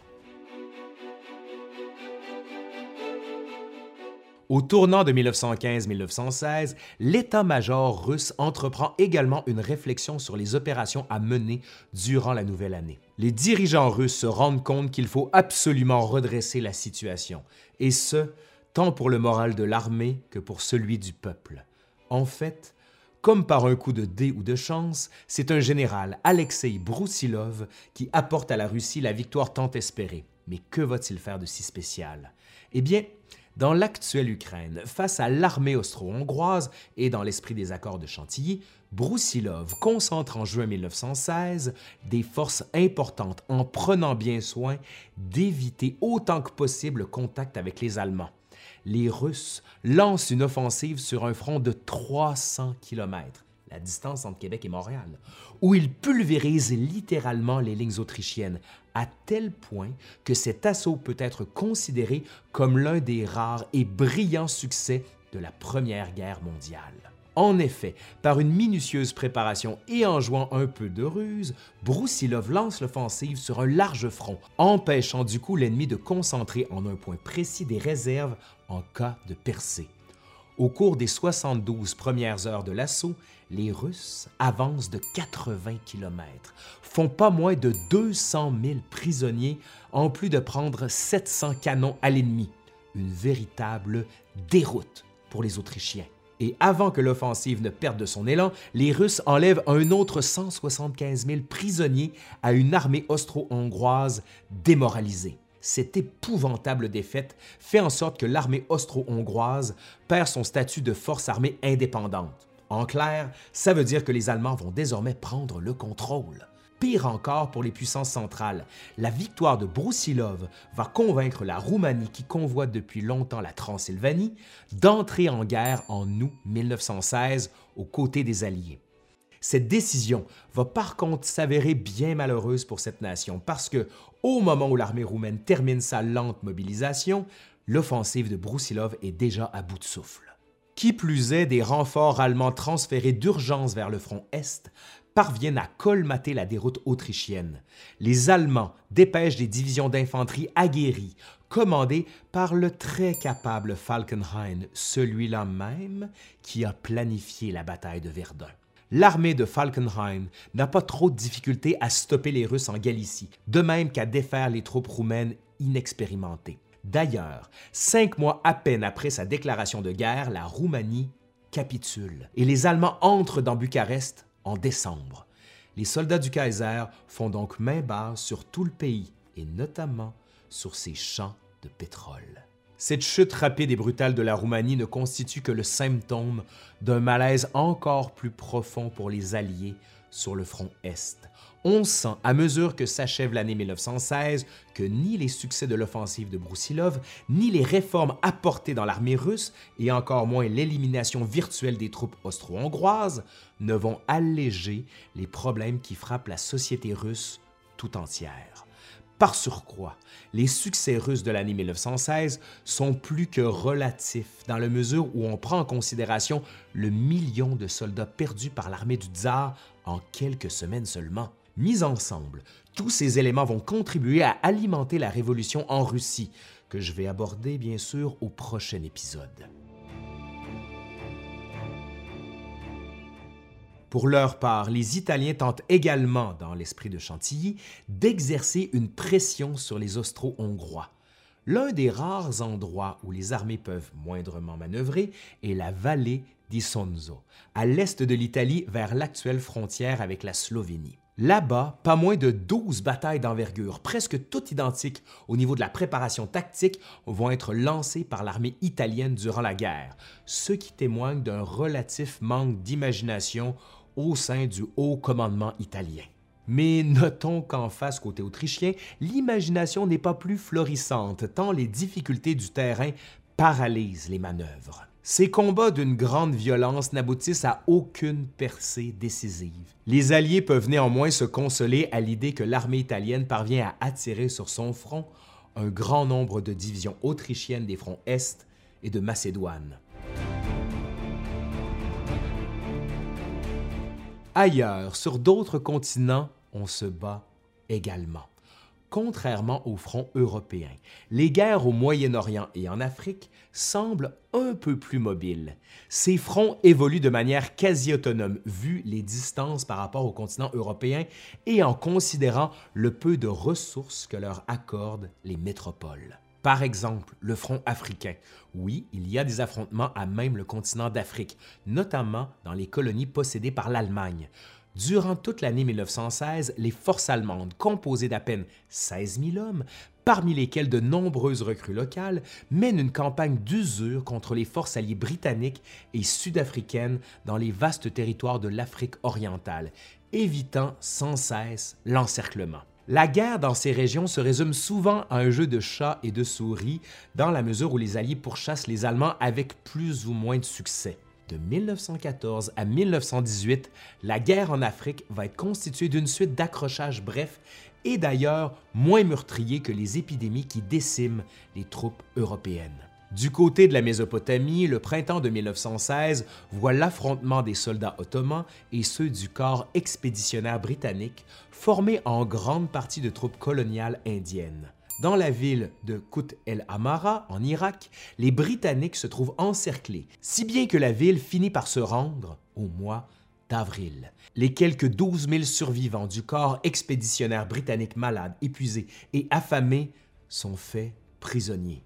Signe comme quoi, même en Orient, que la guerre va être plus longue que prévu. Dans le Caucase, le front demeure en activité. Par exemple, les Russes capturent l'importante ville ottomane d'Urzurum au début de l'année et font des progrès non négligeables en Turquie orientale. Parallèlement, une révolte arabe contre la domination ottomane est en préparation durant l'été. Les Arabes vont bénéficier du soutien des Britanniques et notamment de l'aide de l'officier de liaison Thomas Edward Lawrence, mieux connu sous le nom de Lawrence d'Arabie. Pour conclure l'épisode d'aujourd'hui, on peut dire que l'année 1916, qui constitue une sorte d'année pivot de la Grande Guerre, s'achève sur une note pour le moins sanglante, encore une fois marquée par une impasse généralisée. Comme on l'a vu, aucune des tentatives de forcer l'avantage d'un côté ou de l'autre de la ligne de front n'a abouti. Certes, les Allemands sont venus bien près de prendre Verdun et les Russes enregistrent un brillant succès face aux Autrichiens les effets des accords de Chantilly se sont malgré tout fait sentir, parce que les offensives sont mieux coordonnées entre les Alliés, mais sans résultat concluant. La guerre dure maintenant depuis plus de deux ans. L'Europe et ses colonies y sont littéralement enfoncées. Les batailles sont longues et terribles. Elles impliquent des quantités de matériel et de ressources humaines jusque-là inédites mais leurs objectifs sont souvent flous, mal déterminés, et on peut même se demander si certains stratèges de l'époque ne sont pas encore intellectuellement prisonniers des théories de la guerre du 19e siècle. Des questions se posent alors. Pendant combien de temps encore les civils et les militaires vont-ils pouvoir tenir? Est-ce qu'on va accepter en 1917 des sacrifices aussi lourds que ceux de 1916?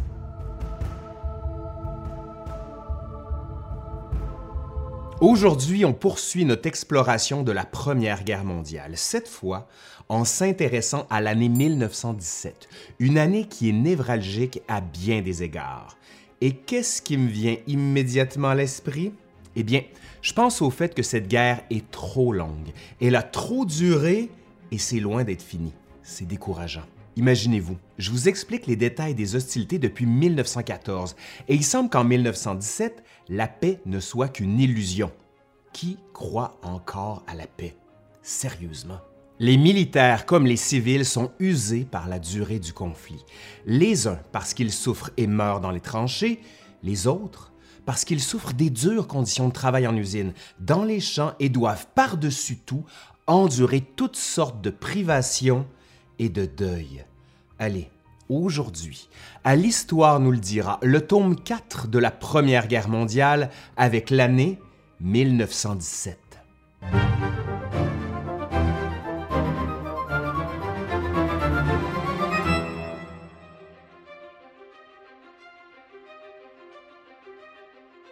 On se rappelle que les belligérants ont fondé de grands espoirs dans ce qu'on appelle les batailles de matériel, ces batailles d'envergure qui visent à user l'ennemi à la corde pour le contraindre à la capitulation ou à tout le moins à une paix négociée.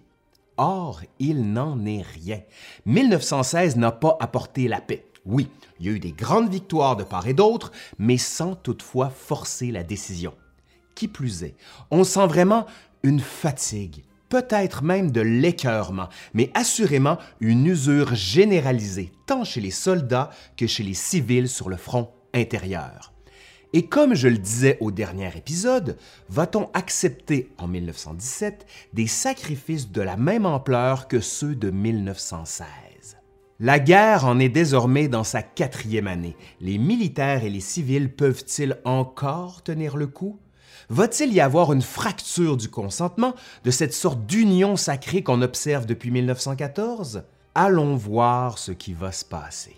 De toute évidence, l'intensité et la durée de la guerre apportent leur lot de défis. Pour les civils, comme je l'ai déjà expliqué, la guerre engendre des pressions sur les organisations du travail et les syndicats.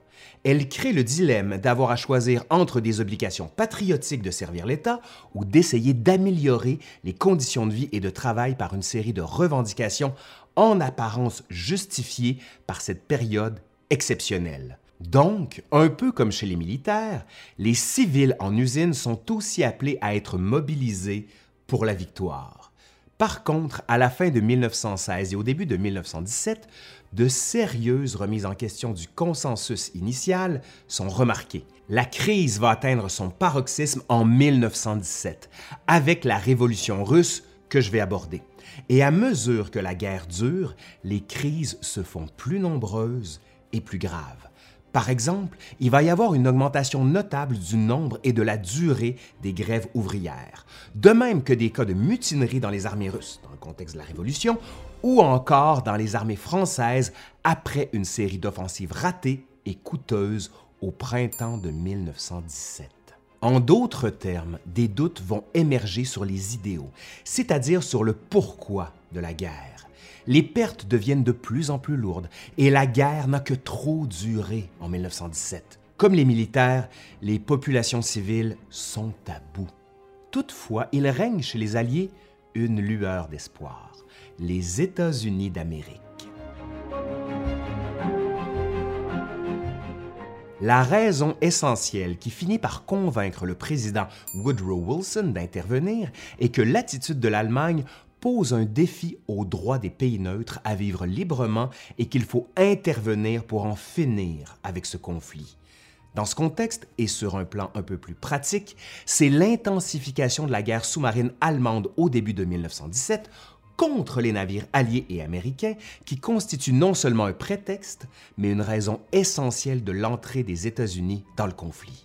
Les événements finissent par persuader Wilson que ce sont les Alliés qui ont le plus de chances de l'emporter et que l'autocratie allemande doit être battue.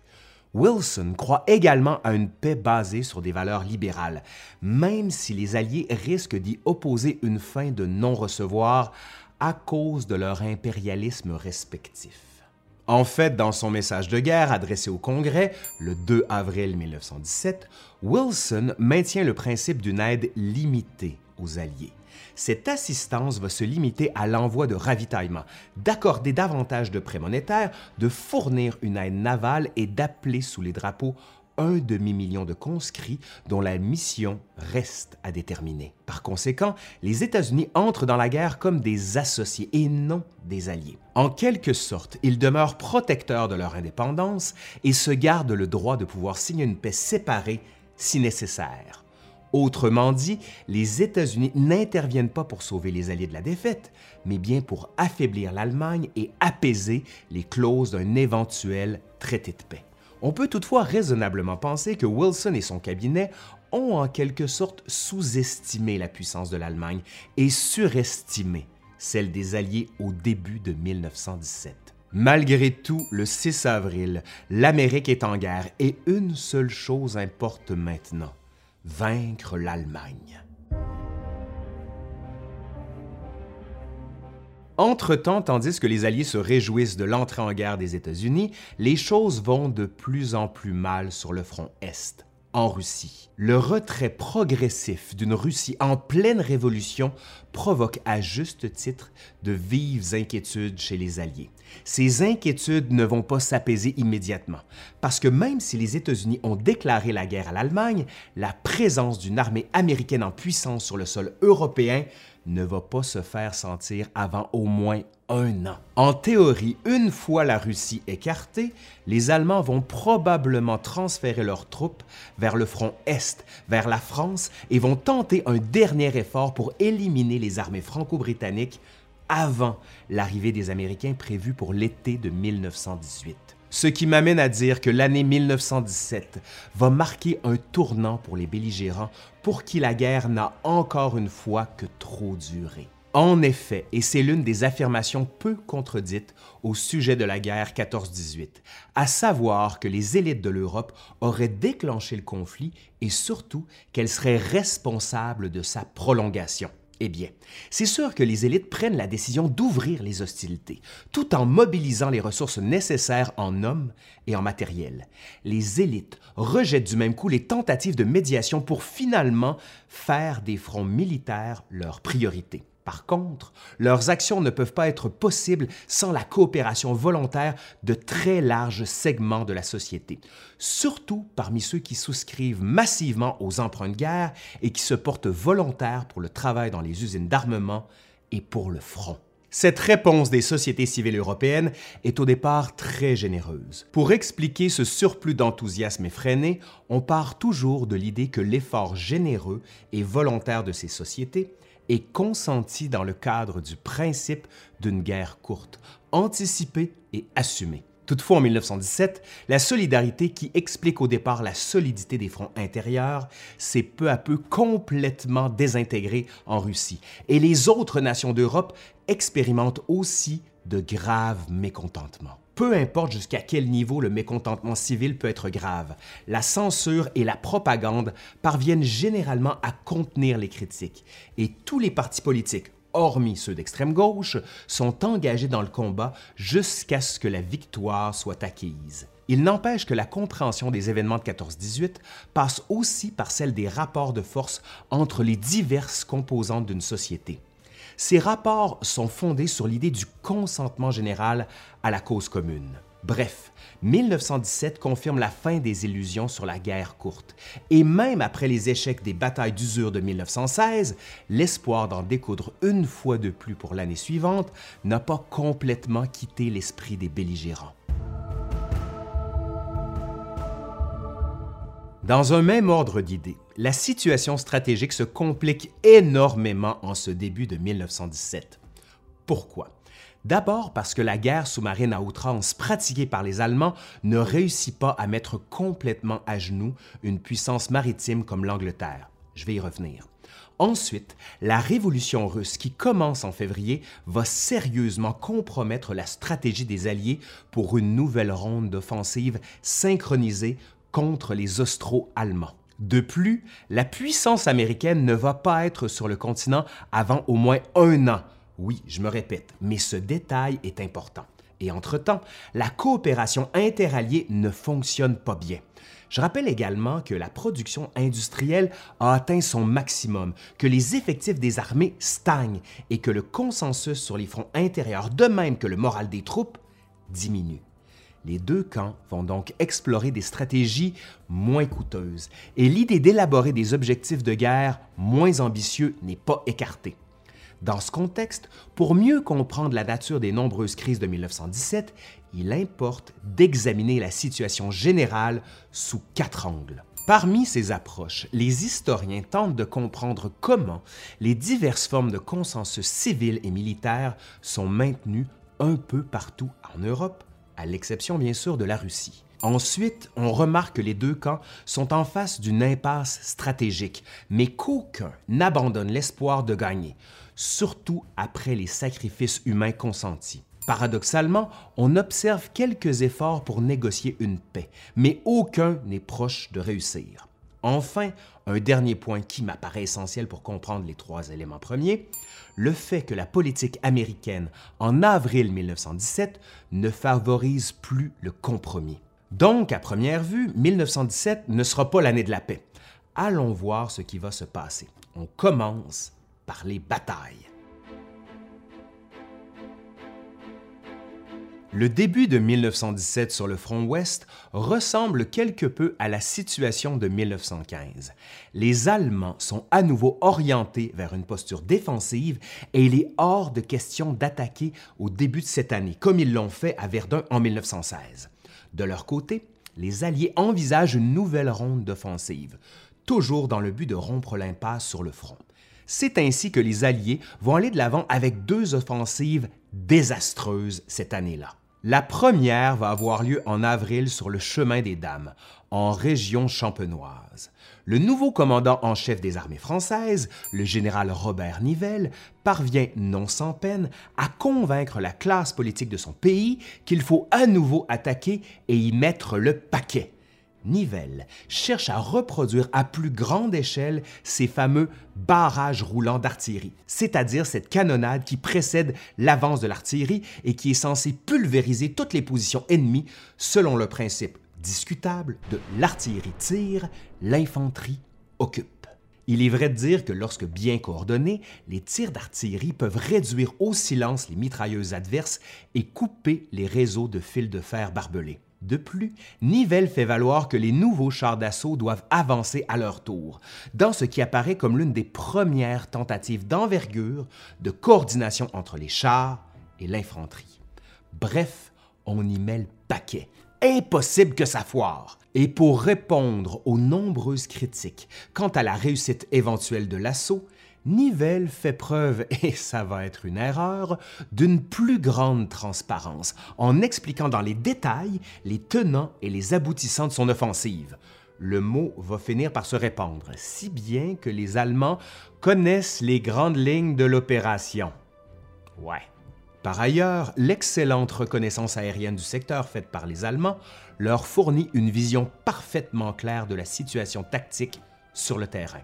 Autrement dit, l'offensive de Nivelle perd l'élément capital de la surprise. Ce faisant, les Allemands vont avoir tout le temps voulu, au moins un mois, pour se replier sur des positions mieux aménagées et plus faciles à ravitailler, à quelques dizaines de kilomètres en arrière, sur une ligne défensive surnommée la ligne Hindenburg. Et pour ceux qui seraient un peu moins familiers avec la stratégie militaire, ça signifie ceci les Allemands cherchent à attirer les Français sur un terrain spécialement choisi, dans ce qui apparaît carrément comme un guet-apens, disons-le comme ça.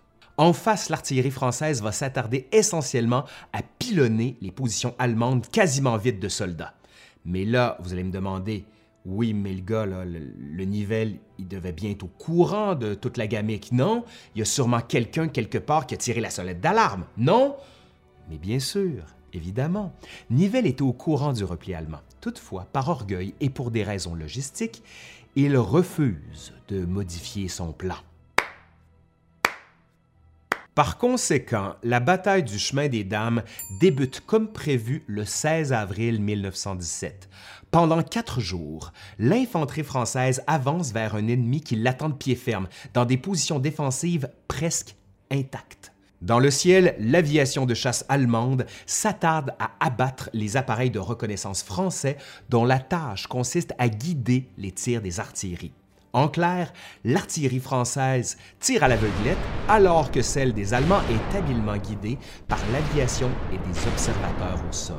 En quelques jours d'offensive, les Français perdent, tenez-vous bien, environ 120 000 soldats pour un gain de terrain avoisinant les 600 mètres. Cet échec va engendrer des mutineries dans environ la moitié des unités de l'armée. Et parlons-en de ces fameuses mutineries. Naturellement, il s'agit d'un événement dont il ne faut pas sous-estimer l'ampleur. La situation est grave et elle peut avoir des conséquences désastreuses, non seulement pour la France, mais aussi pour l'ensemble des Alliés. Il faut donc en parler, mais il faut faire attention à ne pas donner aux mutineries une définition ou un sens hors de proportion. Par mutinerie, on ne dit pas que les soldats français refusent la guerre, mais un certain type de guerre. Les poilus refusent une guerre inutilement sanglante, c'est-à-dire qu'ils ne veulent pas être entraînés dans des offensives dont les objectifs ne sont pas clairement expliqués et dont on sait à l'avance qu'aucune progression significative ne va être accomplie. Et au-delà de la revendication de ce qu'on pourrait appeler les assauts inutiles, on va ajouter la volonté des soldats que soit améliorée leurs conditions générales au front. Par exemple, on demande une amélioration de l'hygiène, de la nourriture et d'une réforme du régime des permissions, c'est-à-dire les congés. Qui plus est, rares sont les hauts dirigeants de l'armée qui comprennent le caractère inédit de cette situation. Toutefois, parmi eux figure le général Henri-Philippe Pétain, qui vient d'être nommé à la tête des armées françaises en remplacement de Robert Nivelle. Oui, je le sais, vous allez me dire que Pétain, c'est le gars qui va se rendre tristement célèbre 25 ans plus tard en raison de son rôle dans la France de Vichy.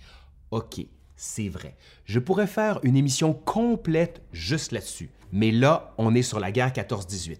Donc on y revient. Le général Pétain de la guerre 14-18 est cet officier qui va réagir en jouant une sorte de rôle de médiateur entre une compréhension empathique vis-à-vis -vis la situation précaire du soldat versus l'imposition d'une discipline militaire quand même jugée ferme. Par exemple, Pétain va améliorer le régime des permissions, les rendant surtout plus régulières, ainsi que les conditions générales de la vie au front. Toujours dans l'optique de ramener la discipline dans l'armée française, Pétain gracie par décret la grande majorité des soldats condamnés à mort. Toutefois, c'est vrai, il en fait fusiller quelques dizaines parmi les cas d'indiscipline, les plus lourds. En clair, Pétain rétablit la situation, empêchant pour ainsi dire l'armée française de sombrer dans une indiscipline généralisée. De leur côté, les Britanniques ne semblent pas avoir plus de succès en 1917. Dans une tentative pour appuyer et pour faire diversion à l'offensive française au chemin des Dames, une force combinée anglo-canadienne parvient à capturer la crête de Vimy dans la semaine du 9 avril. Ce beau succès est néanmoins fortement tempéré, comme par le désastre du chemin des Dames, si bien qu'il n'a que peu d'impact sur l'ensemble du front. De juillet à novembre, les Britanniques et leurs troupes coloniales vont lancer une offensive à plus grande échelle dans la région d'Ypres et son saillant, près de Passchendaele, en Belgique. Le résultat n'est pas tellement concluant, malgré qu'on parvient à fixer dans les Flandres belges une quantité non négligeable de divisions ennemies, Somme toute, cette série de désastres subis par les Alliés en 1917 est loin d'améliorer leur situation, d'autant que sur le front Est, la révolution russe est en branle. Et comme je l'ai brièvement mentionné, c'est dans ce contexte que certains dirigeants envisagent la possibilité de terminer la guerre par une tentative de pourparler, c'est-à-dire d'explorer la possibilité d'obtenir une paix négociée et satisfaisante. L'arme politique peut devenir un peu plus envisageable que celle des fusils. Il est donc probable qu'au début de 1917, l'Allemagne, qui commence à souffrir grandement du blocus maritime de ses côtes, veut entamer des négociations, tandis que sa situation militaire lui est encore favorable. En faisant miroiter la paix, l'Allemagne veut épuiser la volonté de victoire de ses adversaires. Par l'intermédiaire d'États neutres, l'empereur allemand Guillaume II propose l'ouverture de négociations. Qui plus est, le vieil empereur autrichien François-Joseph vient de mourir à la fin de 1916 et son successeur, Charles, redoute la dislocation de l'Empire d'Autriche-Hongrie. Bref, il suffit de tester les eaux pour voir la réponse des Alliés. Mais pour négocier, il semble important que les belligérants précisent le plus clairement possible quels sont leurs objectifs de guerre. À l'époque de la neutralité américaine, le président Woodrow Wilson, qui a pour objectif de créer, après la guerre, une sorte de société des nations, invite les belligérants à préciser en toute franchise ces fameux buts de guerre. Mais dans les faits, en dépit des efforts de Wilson et malgré les efforts de certains États neutres, et même du pape, les belligérants énoncent des objectifs de guerre qui les avantagent, naturellement. Ces objectifs tournent autour de la restitution ou de la possession complète ou partielle des territoires occupés, de réparation financière complète et d'obtention de garanties efficaces pour l'avenir. En clair, l'idée de compromis qui constitue normalement la base de toute négociation ne semble pas être à l'ordre du jour en 1917. Ce qui m'amène à vous dire que justement, des belligérants comme l'Allemagne bénéficient d'une situation militaire qui les avantage, ce qui incite un peu moins à la négociation. À titre indicatif, sur le front Est, au tournant de 1916-1917, la situation est la suivante les Austro-Allemands occupent toute la Pologne et ont pénétré en Russie. Ils occupent de larges portions de territoire dans l'actuelle Ukraine, de même que toute la Roumanie. Ainsi, l'entrée des troupes allemandes dans Bucarest en décembre marque tout un revirement de situation, où les pronostics des batailles de 1916 semblaient donner l'avantage à la Russie, après deux années de frustration et de déroute à la chaîne. Cependant, la chute rapide et brutale de la Roumanie ne constitue que le symptôme d'un malaise encore plus profond pour les Alliés à l'Est. On sent en ce début de 1917 que ni les succès de l'offensive de Broussilov de 1916, ni les réformes apportées dans l'armée russe ne peuvent alléger les maux qui frappent la société russe dans son ensemble. On peut donc penser que tous ces éléments vont contribuer à la révolution. En effet, révolution semble être le mot juste pour identifier une crise politique majeure qui est en pleine ébullition. Cette crise, la Russie va la vivre beaucoup plus durement qu'en France ou en Angleterre. La Russie de l'époque est comme un immense édifice dont les fondations sont bien fragiles. On le sait, son armée dispose d'effectifs impressionnants. Toutefois, cette armée est minée par des problèmes d'équipement, de discipline et de direction. À l'instar de l'armée, la société russe souffre également de maux similaires. Par rapport à ses alliés de l'Ouest, la Russie constitue une société encore archaïque en ce qui a trait à son développement industriel et social. Logiquement, la Russie n'est pas en mesure de soutenir une guerre moderne, surtout contre un ennemi beaucoup plus fort, mieux équipé et mieux organisé. Hormis la brillante victoire du général Broussilov en 1916, la Russie, pour ainsi dire, ne fait qu'encaisser une défaite après l'autre. Ces revers provoquent une chute du moral dans l'armée comme dans la société civile, voire un sentiment de lassitude et de désespoir qui gagne toutes les strates de la société. Et dans la vie de tous les jours, les efforts et les sacrifices demandés à la population par le régime tsariste font en quelque sorte que, dans le contexte d'une production agricole et industrielle accrue, le rationnement de la population est très sévère. Par conséquent, des troubles sociaux finissent par éclater sous différentes formes, allant de la simple protestation verbale à des manifestations organisées et violentes.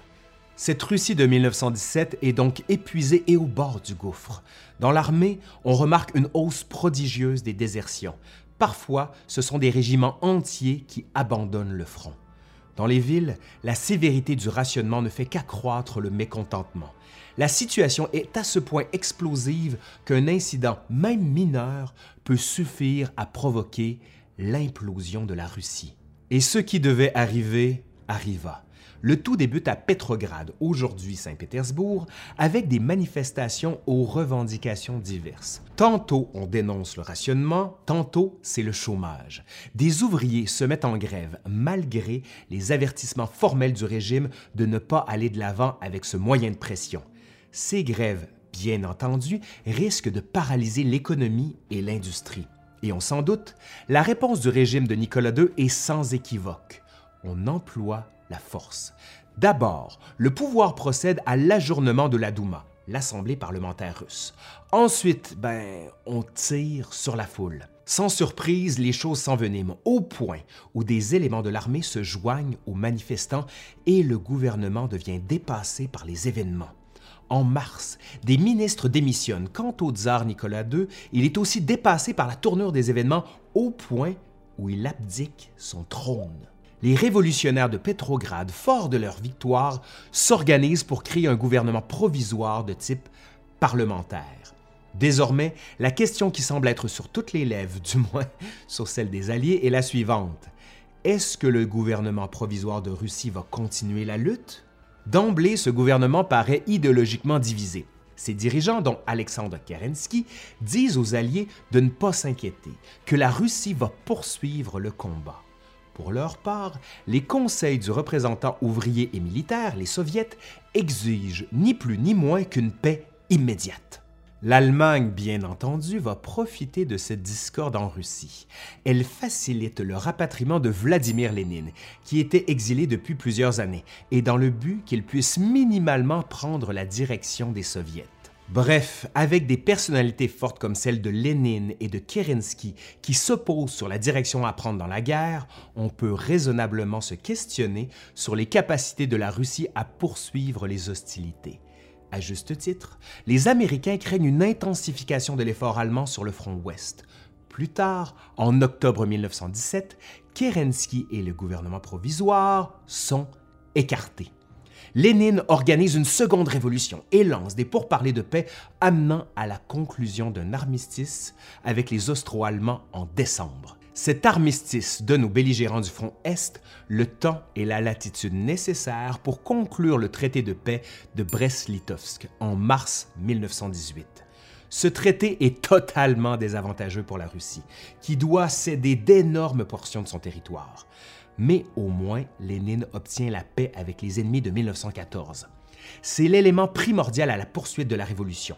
Cette paix lui permet surtout de faire la guerre aux ennemis de l'intérieur, les éléments contre-révolutionnaire pour finalement consolider le pouvoir. Et comme on va le voir au prochain épisode, la fin de la guerre sur le front Est permet aux Allemands de transférer environ un million de leurs soldats vers d'autres fronts, surtout celui de l'Ouest, et ce, avant que les Américains n'arrivent en force. Malheureusement pour les Russes, dans le contexte de la signature de ce traité de paix, la fin de la Première Guerre mondiale à l'Est ne va pas apporter la paix véritable. Comme je le mentionnais, l'opposition à Lénine et aux soviets s'organise. Elle s'avère plus forte que prévu, si bien qu'une terrible guerre civile s'ensuit. Cette guerre ne va s'achever que vers 1923 et va probablement faire plus de morts en Russie que lors de la Grande Guerre. Entre parenthèses, on note également que c'est la Révolution russe qui éclate en mars 1917 qui met progressivement un terme à la guerre dans le Caucase, du moins jusqu'en février 1918. Face à la chute du pouvoir russe dans la région, les forces ottomanes reprennent la partie est du pays qui est perdue depuis le tournant de 1915-1916. Ce revirement de situation permet la conclusion d'un armistice officiel avec le régime bolchevique. Cet accord va donner à la Turquie le contrôle de l'Arménie et de certaines portions de la Transcaucasie. Et d'ailleurs, en Europe, où en sommes-nous? Du côté italien, j'ai le goût de vous dire que la situation n'évolue pas vraiment. Hein? Êtes-vous vraiment surpris? Encore une fois, le problème, ce sont les montagnes. Le terrain inhospitalier des Alpes autrichiennes ne facilite en rien les manœuvres des armées. Curieusement, peut-être ce sont les puissances centrales qui prennent l'initiative sur le front italien en 1917, cette fois avec des renforts allemands arrivés dans la région. Connue sous le nom de la bataille de Caporetto, qui est en quelque sorte la 13e bataille livrée dans la vallée di Sonzo, l'offensive austro-allemande d'octobre de 1917 fait craquer le front italien. Et c'est la panique générale, la débandade. L'armée italienne du général Luigi Cadorna prend toute une raclée. Les forces ennemies percent le front sur plus de 20 km vers le fleuve de Piave. Ce faisant, les Austro-Allemands débouchent dans la plaine en direction de Venise et les pertes italiennes sont effarantes. Environ 265 000 soldats sont faits prisonniers et signe que le moral est à terre, quelques 300 000 autres désertent. Pour le dire simplement, l'armée italienne n'existe plus, pour ainsi dire. Cet anéantissement provoque quasiment la capitulation du pays. Et comme il faut s'y attendre, le général Cadorna subit le même sort que Nivelle en France. Il est congédié subito presto. De plus, et fort heureusement pour les Italiens, les alliés franco-britanniques dépêchent d'urgence des renforts pour tenter de rétablir une ligne de front continue. Autre élément positif, malgré les circonstances, l'offensive austro-allemande s'essouffle sur le fleuve du Piave, permettant ainsi aux Italiens de refaire partiellement leurs forces et reconstituer un front devant Venise. Donc l'année de 1917, qui en est une de crise majeure, constitue assurément un tournant dans la Grande Guerre. On voit que les fronts militaires et civils finissent par éclater, notamment en Russie et dans une moindre mesure en Italie. Un autre type de guerre que j'ai également évoqué est celui de l'économie qui joue à son tour un rôle fondamental dans la conduite présente et future des opérations. Cependant, un autre volet du secteur économique peut comprendre les opérations menées par les différentes marines du monde à l'époque. Par exemple, les planificateurs militaires britanniques d'avant-guerre et, dans une moindre mesure ceux en Allemagne, ont justifié les dépenses onéreuses consacrées au développement de la marine comme un moyen de gagner rapidement une guerre par l'entremise du blocus maritime. Peu coûteuse en termes de ressources humaines, ces blocus visent donc, comme je l'ai déjà mentionné, à asphyxier l'économie de l'adversaire plutôt que de voir de larges armées s'affronter sur le continent. Cette stratégie est notamment favorisée par les Britanniques. Or, à mesure que durent les hostilités, ces rêves deviennent en quelque sorte des illusions. Il devient de plus en plus difficile de faire le blocus des côtes et des ports ennemis, dans la mesure où les marines de guerre des puissances européennes consacrent une grande part de leurs ressources à la défense de leurs propres côtes et de leurs lignes de ravitaillement nationales. Et contrairement à ce qu'on va voir durant la Seconde Guerre mondiale, notamment durant la campagne du Pacifique, il va y avoir peu d'affrontements navals entre les marines de grande surface durant la Première Guerre mondiale. La seule bataille navale majeure de la Grande Guerre se déroule en 1916 au Jutland, près des côtes danoises. Bien que les Britanniques subissent des pertes un peu plus élevées que celles des Allemands, la bataille en elle-même n'a que peu d'impact sur le cours de la guerre.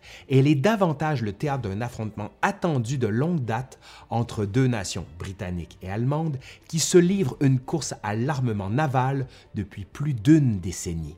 En fait, c'est le blocus de surface qu'effectue la Royal Navy contre l'Allemagne et la réponse de celle-ci via la guerre sous-marine à outrance qui caractérise davantage le type d'opération navale de ce conflit.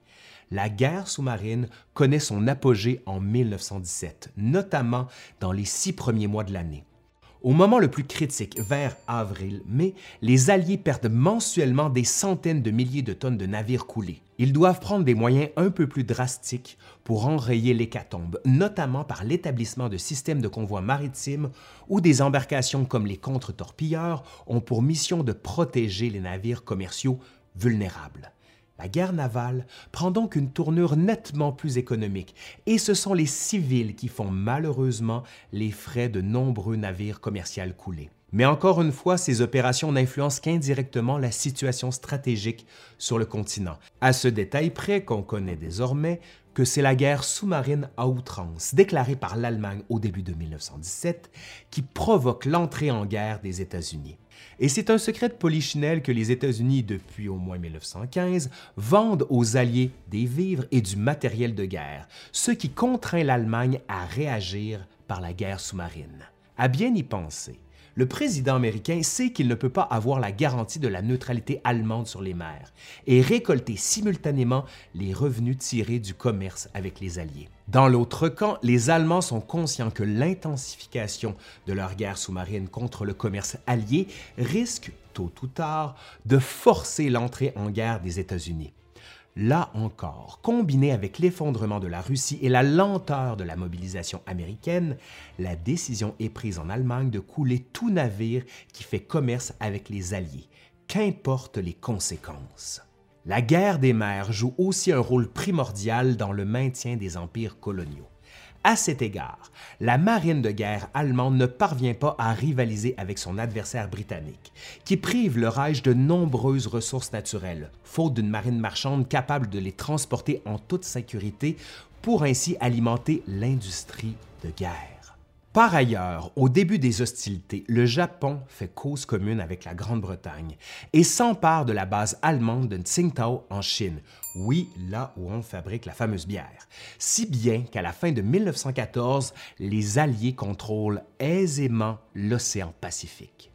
D'autre part, toujours parce qu'elle ne dispose pas d'une puissante marine, l'Allemagne n'est pas en mesure de défendre adéquatement ses autres colonies d'Afrique, qui souvent ne sont que des avant-postes commerciaux. Ainsi, une majorité de colonies allemandes capitulent dès 1916.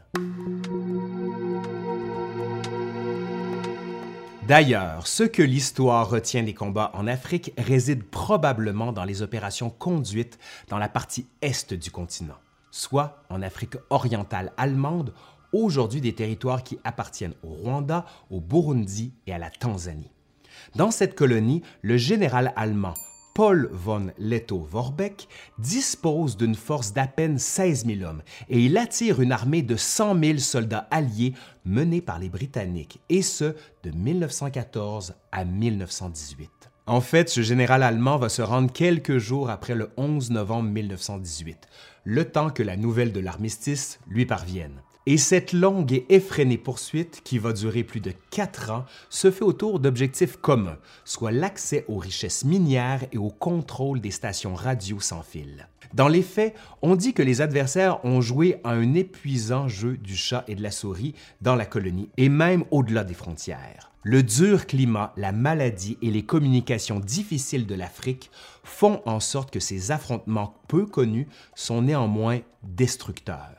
Par exemple, les soldats ne peuvent pas utiliser efficacement des animaux comme le cheval ou le mulet pour transporter le matériel parce qu'ils sont systématiquement décimés par des moustiques. En conséquence, chaque camp doit recourir extensivement à la main-d'œuvre humaine pour accomplir des tâches logistiques. La guerre en Afrique détruit également les économies locales, sans compter qu'elle ne fait qu'accentuer le sentiment de la soi-disant supériorité de la race blanche, qui est une composante fondamentale de l'impérialisme européen. Enfin, la guerre en Afrique voit la confrontation de deux styles de combat, celui des Européens et celui des Africains. En plusieurs endroits, la guerre est perçue comme un affrontement récurrent entre diverses tribus africaines plutôt qu'une guerre généralisée entre l'Allemagne et ses ennemis européens. Mais avant qu'on se laisse, mes chers amis, on peut se poser la question suivante. Y a-t-il une bonne nouvelle pour les Alliés en 1917? Ne serait-ce qu'une seule? Eh bien oui, et c'est le front du Proche et du Moyen-Orient qui semble fournir cette lueur d'espoir. On se rappelle qu'au tournant de 1916-1917, les Alliés, surtout les Britanniques, cherchent à sécuriser le canal de Suez, ce qui les amène à conduire une opération de conquête du Sinaï en 1916. Par la suite, j'ai également dit que les Alliés reçoivent de l'aide de la part des contingents arabes locaux, grâce à l'entremise d'un officier britannique parlant l'arabe, le colonel Thomas Edward Lawrence, dit Laurence d'Arabie. Ce contingent de troupes arabo-britanniques conduit des opérations de guérilla qui visent, mais sans se limiter, à littéralement sectionner les voies ferroviaires ennemies, ce qui oblige les Ottomans à abandonner les villes de la Mecque et de la Médine. Toujours avec l'appui arabe, une colonie britannique capture également Gaza et Jérusalem à la fin de 1917. Et toutes ces victoires britanniques vont avoir des coups politiques dont les conséquences sont plus que palpables de nos jours. On va y revenir au prochain épisode, mais au moins, les Alliés peuvent espérer à terme une capitulation de l'Empire ottoman dans cette région.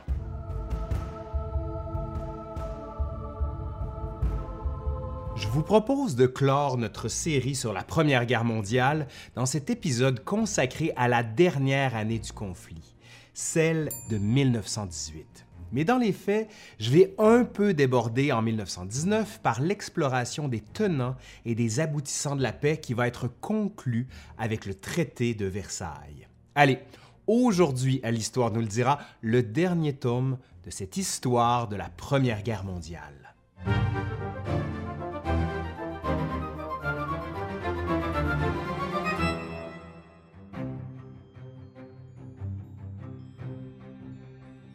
1918. L'Europe entame la cinquième année de la guerre. Évidemment, les morts et les blessés chez les militaires se comptent par millions. Il en va de même chez les civils où la guerre a engendré son lot de décès, de privations, de déportations et d'exil. Cette guerre qui éclate en août 1914 peut être réellement qualifiée de mondiale en 1918.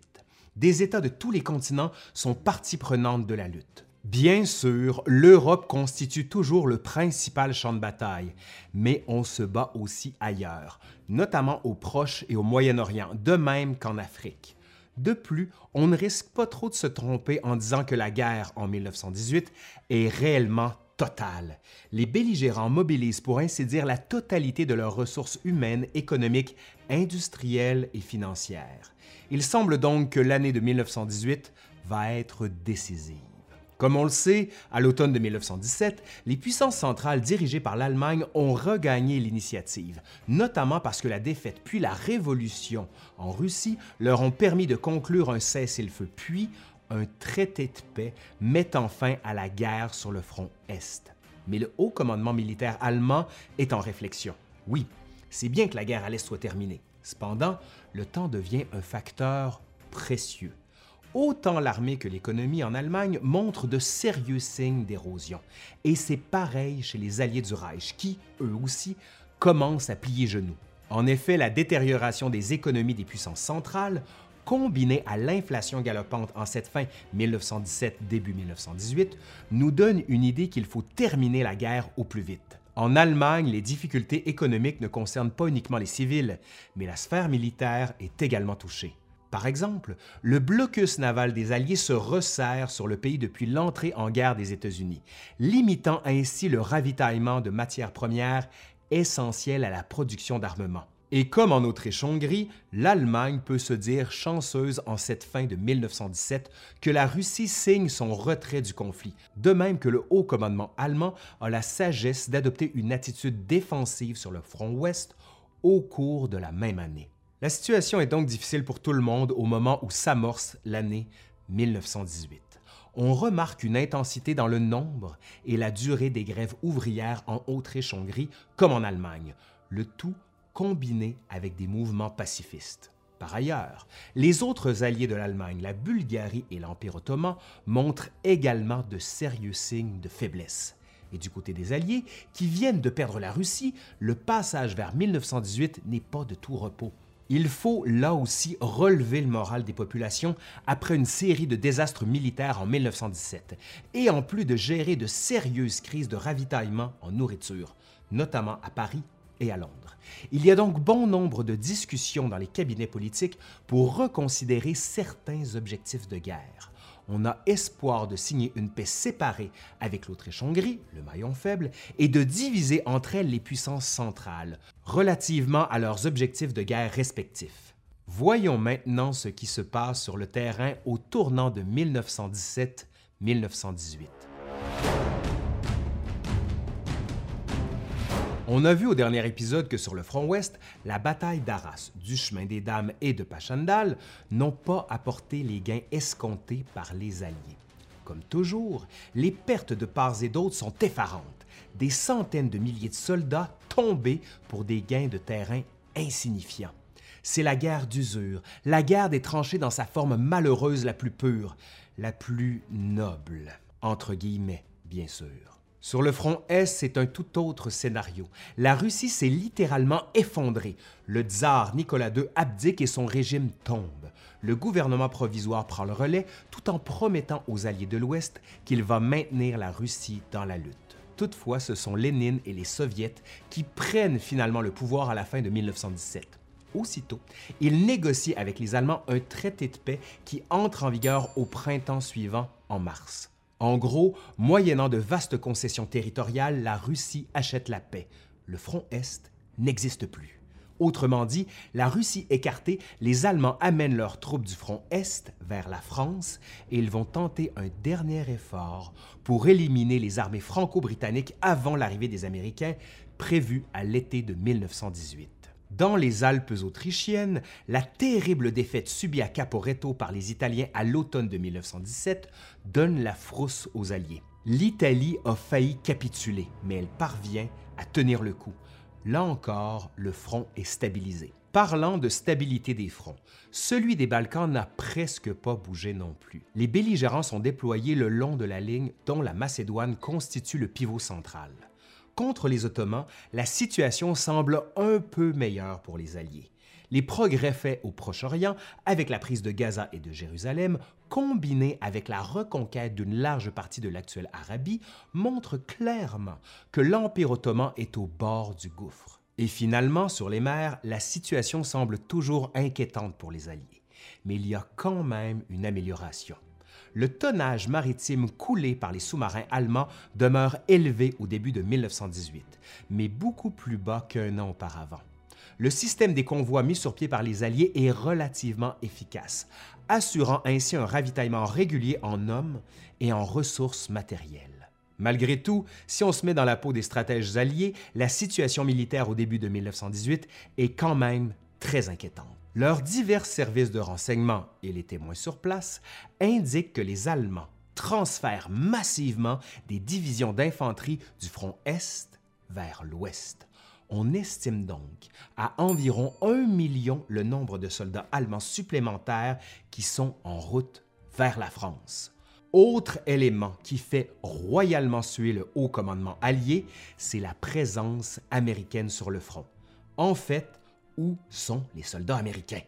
On se rappelle que même si les États-Unis déclarent la guerre à l'Allemagne au printemps de 1917, la présence d'une armée américaine sur le sol européen va prendre du temps, au moins un an aux yeux des plus optimistes. Concrètement, en ce début de 1918, les Américains sont encore peu nombreux dans les tranchées une première division d'environ 20 000 hommes est arrivée au front en novembre 1917. Mais dans l'ensemble, les soldats américains sont inexpérimentés par rapport à leurs homologues franco-britanniques et bien sûr vis-à-vis des soldats allemands qui sont très aguerris à la guerre. Comme je l'ai mentionné, le début de l'année 1917 est stratégiquement favorable aux Allemands il dispose de renforts considérables venus du front Est et compte bien les utiliser pour tenter d'abattre le front Ouest. Peut-être même qu'on pourrait envisager un retour à la guerre de mouvement, comme en 1914. Toutefois, le temps joue contre l'Allemagne. Le haut commandement du Reich sait qu'il ne dispose d'à peine quelques mois pour réaliser à l'ouest cette percée du front attendu. Les Allemands n'ont d'autre choix que de lancer toutes leurs troupes disponibles dans une série d'ultimes offensives, surtout vis-à-vis du front franco-britannique.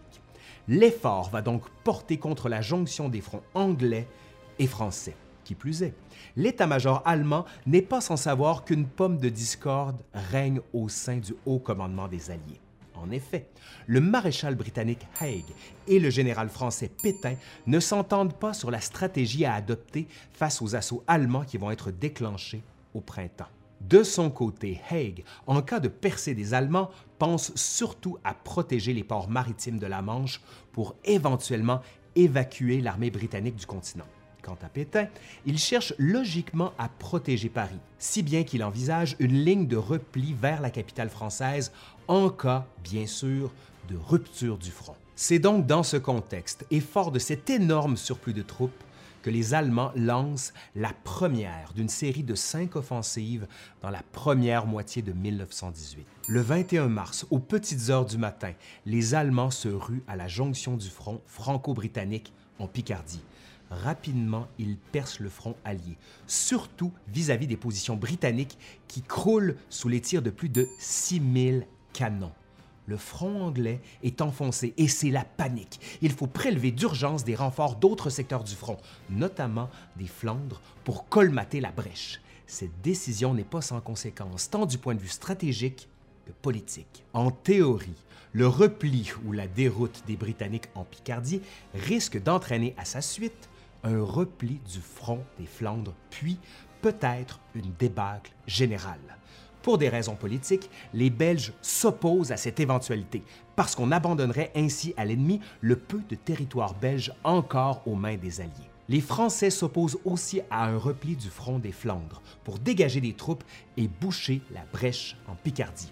Et compte tenu qu'il faut absolument tenir les Flandres et ainsi protéger les ports de la Manche, les Français doivent à contre-coeur dépêcher des renforts et remplacer les Britanniques dans cette portion du front de Picardie.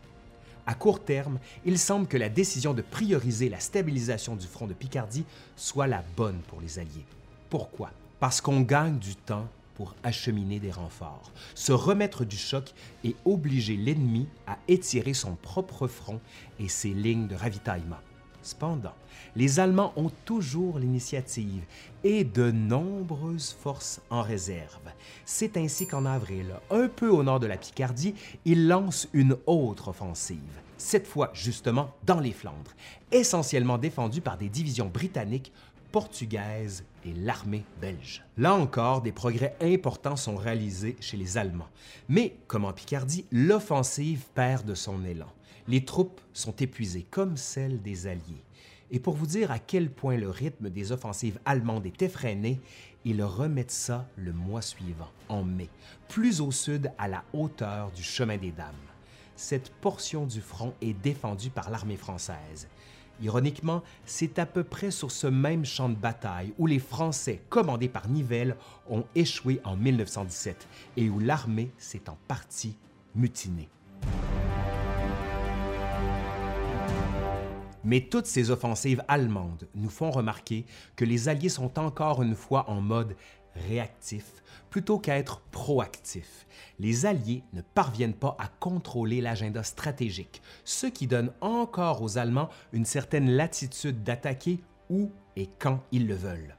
On se rend compte également qu'à la fin de mai 1918, au moment où les Français tentent désespérément d'arrêter les Allemands au chemin des Dames, que la coordination stratégique chez les Alliés ne fonctionne tout simplement pas. Par exemple, le président du Conseil français, Georges Clémenceau, doit user de toute son autorité pour ordonner à ses propres généraux de venir en aide aux Britanniques débordés. Ces tractations politiques ont lieu au moment même où les Allemands effectuent une percée de plus de 50 km vers le sud du chemin des Dames pour éventuellement marcher sur Paris. Et puisqu'on parle de politique, le rapprochement du front vers la capitale française fait en sorte que les avions et les canons de très gros calibre des Allemands peuvent bombarder la ville lumière. Ces bombardements, surtout ceux effectués par de gigantesques canons à très longue portée, vont causer la panique dans Paris. Ils tirent à plus de 120 km des obus qui s'abattent au hasard en plein cœur urbain. Sans trop de surprise, cette canonnade du printemps de 1918 cause d'importants traumatismes psychologiques, même si, bien sûr, les victimes civiles ne sont pas aussi nombreuses que celles du front. On remarque d'ailleurs qu'environ un demi-million de Parisiens décident de quitter temporairement la capitale en mars et en avril. La ville de Paris compte alors 3 millions d'habitants, c'est vous dire. Pire encore, des élus français envisagent la possibilité de déménager le gouvernement, du moins le temps que la crise passe. Le mot d'ordre, toutefois, est le suivant. Il faut s'accrocher, tenir bon, ne pas céder davantage de terrain à l'ennemi. Ainsi, les Alliés, une fois remis de la panique des offensives initiales, reprennent progressivement l'initiative. Le front tient bon et les brèches de l'ennemi sont peu à peu colmatées. Frustrés dans leurs efforts, les Allemands n'en restent pas là. Il reste encore des forces disponibles pour tenter un ultime effort de rupture du front. Mais où attaquer? Contre les Britanniques, contre les Français? Ou à nouveau à la jonction du front allié comme au mois de mars? Considérant que l'armée britannique est passablement affaiblie, puis considérant les importantes percées effectuées aux Français sur le chemin des Dames, la décision est prise d'y aller à nouveau avec une offensive contre l'armée française. Fait à noter cependant, on observe la présence de divisions américaines dans les environs. Bien qu'elles soient inexpérimentées, le commandement allié compte bien les utiliser. On est alors à l'été de 1918, plus précisément en juillet. Les Allemands projettent d'attaquer les Français dans le but de les contraindre à maintenir sur leur propre front des renforts qui pourraient éventuellement assister les Britanniques.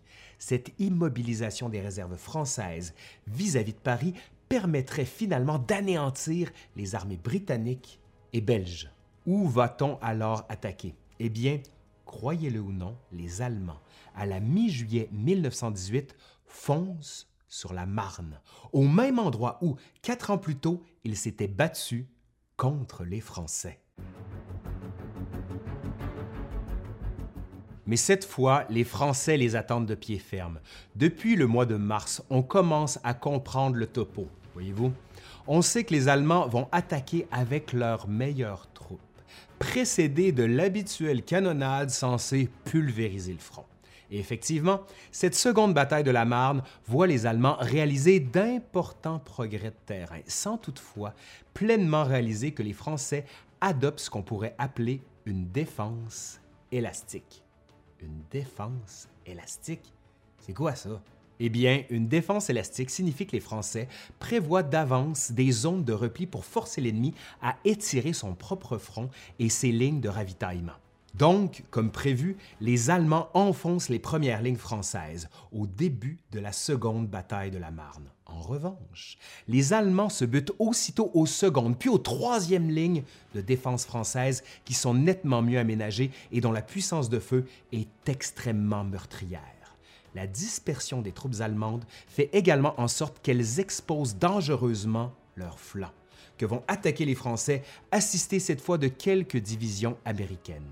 Par conséquent, au moment jugé opportun, le 18 juillet, les Franco-Américains contre-attaquent sur la Marne. Et cette contre-offensive réussit.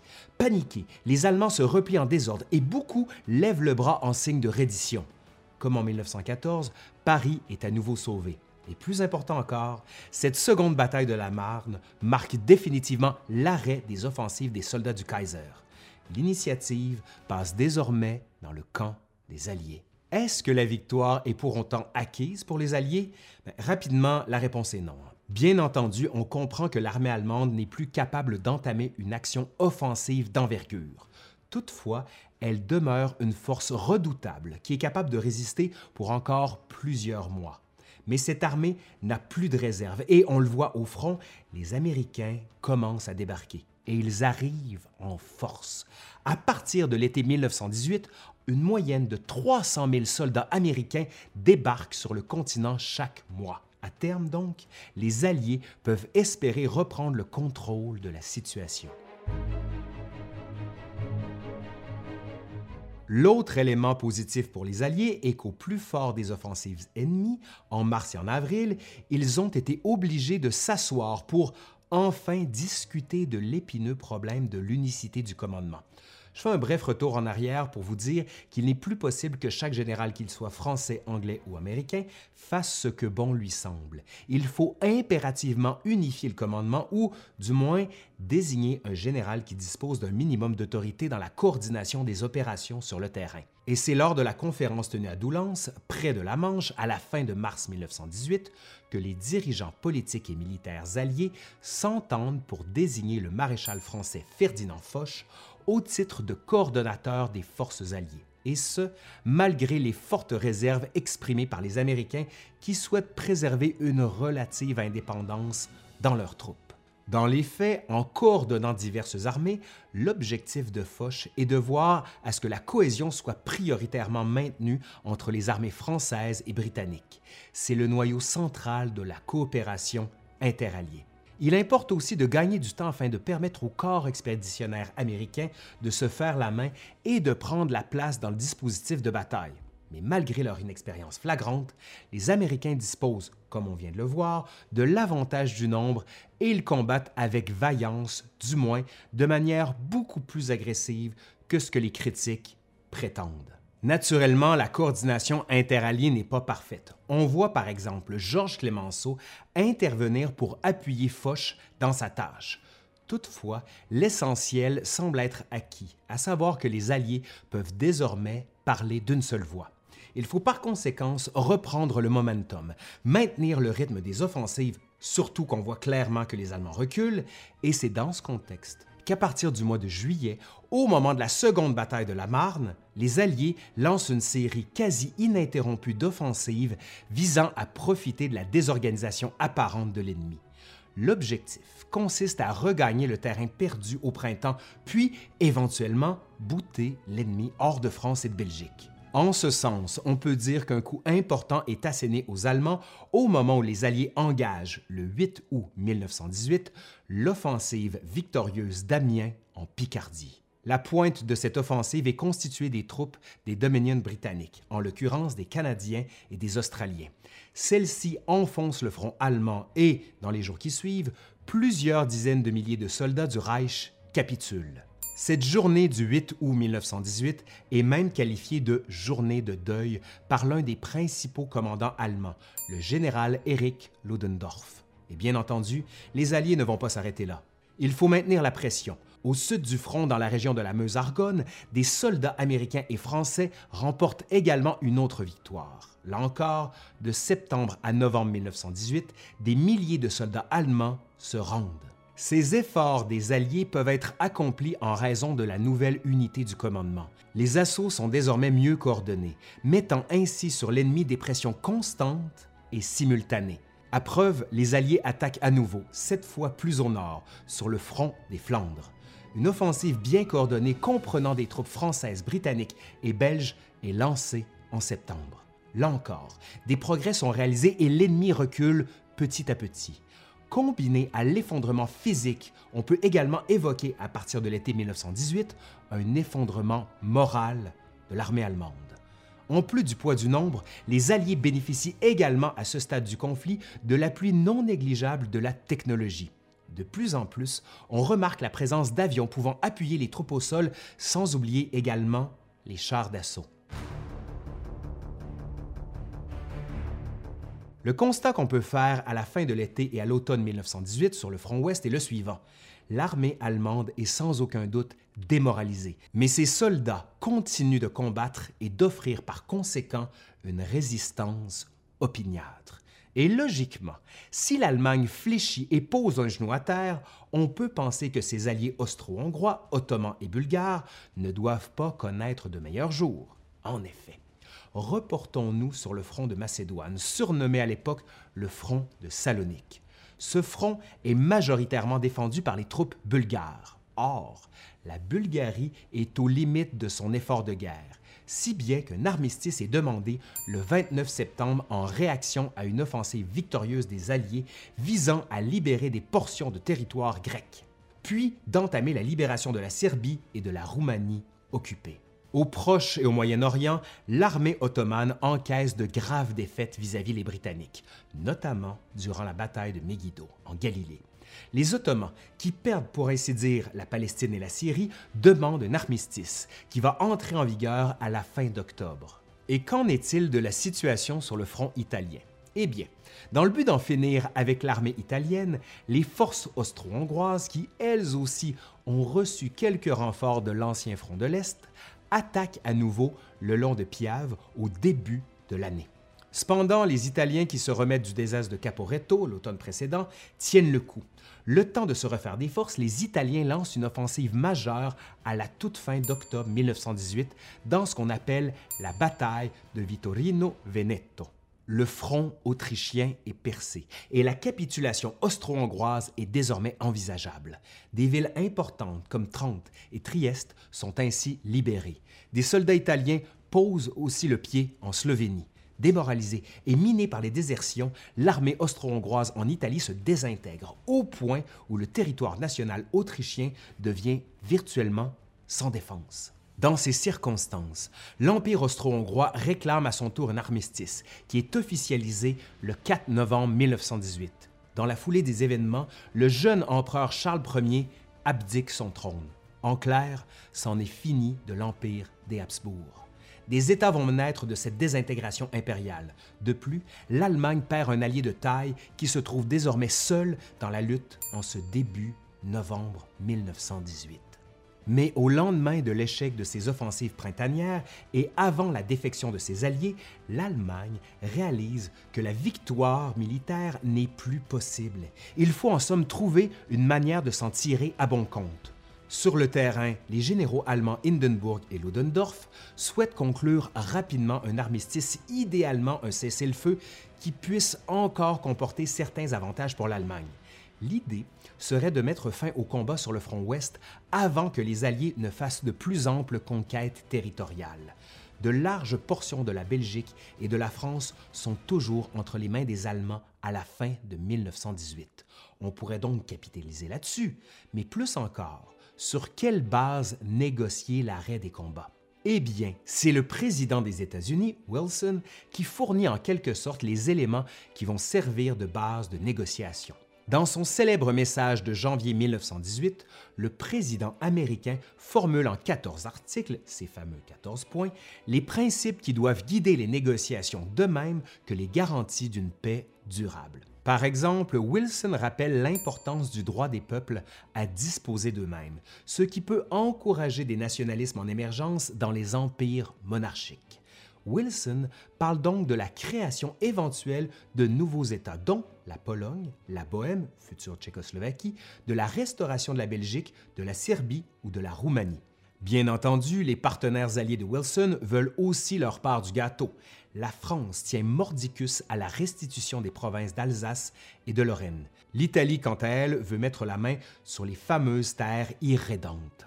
Il faut aussi que Wilson soit clair avec les Allemands relativement à la répartition des dommages causés par eux, parce qu'ils sont considérés comme les agresseurs, en plus de fournir des garanties concernant le désarmement et l'arbitrage des conflits futurs. Et toute cette ronde de négociations va poser plus ou moins directement l'épineuse question de l'abdication du Kaiser Guillaume II, considéré comme un obstacle à la paix. Justement, l'empereur allemand refuse d'abdiquer, comme s'il n'a pas pleinement conscience de la trame des événements. Le Kaiser et certains de ses généraux souhaitent donc poursuivre la lutte. Le problème, en revanche, est que le peuple allemand, qui souffre depuis quatre ans des deuils et des privations engendrés par le blocus maritime, en a assez. Un peu comme l'ont fait les Russes un an auparavant, les Allemands sont de plus en plus nombreux à manifester pour la paix. Au début novembre, en plus des manifestations, des mutineries éclatent à la base navale de Kiel parce qu'on ordonne aux marins de faire une dernière sortie en haute mer contre la marine britannique pour l'honneur. Mais vous savez quoi? C'en est trop. Fini l'honneur, fini la guerre, fini tous ces deuils et ces privations. L'Allemagne est en ébullition, en révolution, et on finit par convaincre ou contraindre le Kaiser à abdiquer, ce qu'il fait le 9 novembre 1918. Toujours sur le front intérieur allemand, la chute de l'empereur engendre la naissance d'une république. Ce sont les représentants du gouvernement de cette nouvelle république allemande qui vont signer l'armistice du 11 novembre. Celui-ci est conclu dans la forêt de Compiègne, non loin de Rotonde, à bord d'un luxueux wagon où se trouvent le maréchal Foch et ses représentants des gouvernements alliés. L'armistice du 11 novembre 1918 marque ainsi l'arrêt des combats. Bien sûr, un armistice est un cessez-le-feu plus ou moins permanent. Il n'est pas impossible que les combats reprennent. Mais sérieusement, est-ce que les affrontements peuvent recommencer? Dans les faits, l'un des rares avantages pour les Allemands à signer l'armistice est que les combats ne vont pas avoir lieu sur leur territoire national. En clair, les civils allemands ne connaissent pas la guerre dans leur pays. Malgré tout, on a du mal à imaginer qu'on soit vaincu. Mais c'est la réalité. La guerre est perdue pour l'Allemagne. Le Kaiser et le système de valeurs politiques, sociales et morales qu'il représente se sont effondrés. Rapidement, on cherche les coupables de cette humiliante défaite.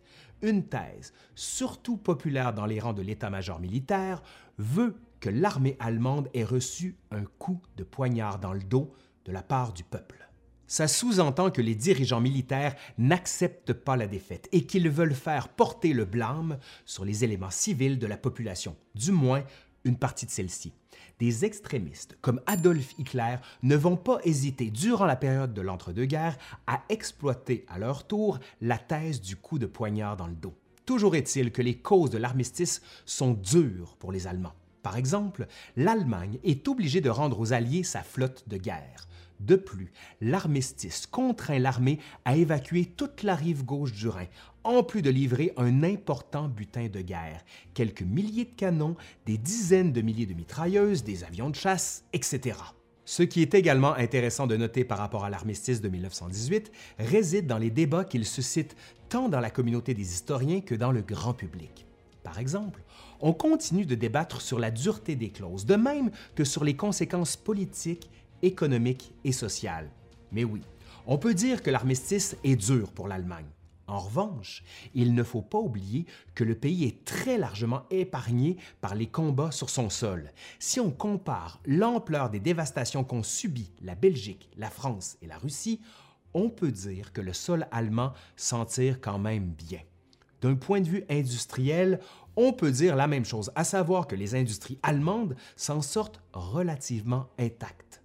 Loin d'être le cas d'une nation relativement bien industrialisée comme la France, dont une bonne partie du patrimoine industriel se trouve précisément dans la zone de combat de 14-18. D'autre part, l'armistice de novembre 1918 pose non seulement la question de la fin de la guerre, mais par-dessus tout celle du sortir de la guerre. En d'autres termes, oui, on comprend que les hostilités sont terminées, mais dans quelle mesure? Comment, par exemple, les soldats et les civils vivent le retour à la paix? Naturellement, les rues des grandes capitales du monde se remplissent de citoyens en liesse à l'annonce de l'armistice. Mais ces mêmes gens doivent se reconstruire une vie au moment où commence l'année 1919. Comment s'y prennent-ils? On parle ici de ceux qui ont finalement pu tenir, pour reprendre l'expression du regretté Jean-Baptiste Durosel. Bien sûr, on est heureux que tout ça soit fini. La joie et la satisfaction se voient sur les visages, du moins parmi les citoyens des États vainqueurs. Mais ces moments d'allégresse ne doivent-ils pas être tempérés par les deuils à faire et les incertitudes, surtout pour les soldats d'une reconversion à la vie civile? La démobilisation n'est pas uniquement un phénomène militaire, elle est aussi morale. Les esprits doivent en quelque sorte se reconvertir vers un état de non-guerre, bien qu'on sache qu'un retour à la situation d'avant 1914 n'est plus possible. L'armistice étant désormais une question réglée, il faut maintenant conclure la paix. La chose est loin d'être simple, notamment parce que les Alliés doivent s'entendre sur les éléments à discuter et qu'il faut organiser en ce sens une vaste conférence internationale. Celle-ci va avoir lieu en France, dans le magnifique Palais des Glaces de Versailles, en juin 1919. Avec la paix de Versailles, c'est une grande partie de la carte européenne qui est redessinée. Le redécoupage est majeur et il va y avoir des conséquences politiques qu'on peut encore ressentir de nos jours comme on l'avait dit lors de ce premier épisode, du moins de ce premier tome de la Première Guerre mondiale. Vous irez le revoir si vous en souvenez plus. Imaginez-vous, des empires plus que centenaires sont disparus. De leurs cendres vont naître de nouveaux États.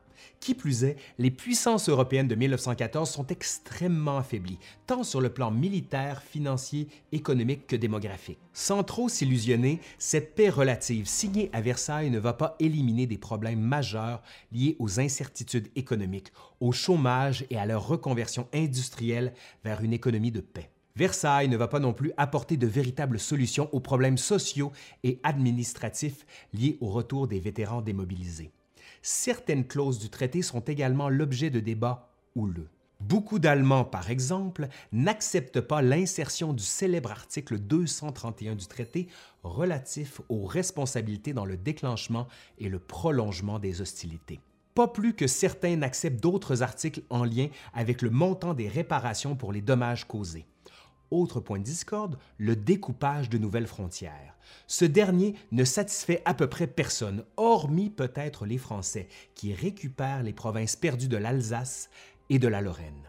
Pour leur part, les États-Unis sont aussi critiqués à Versailles. Le terme peut paraître fort, mais le président Wilson semble être dégoûté devant l'attitude de ses partenaires français, britanniques et italiens. En conséquence, l'Amérique désire procéder à un rapatriement assez rapide de ses troupes.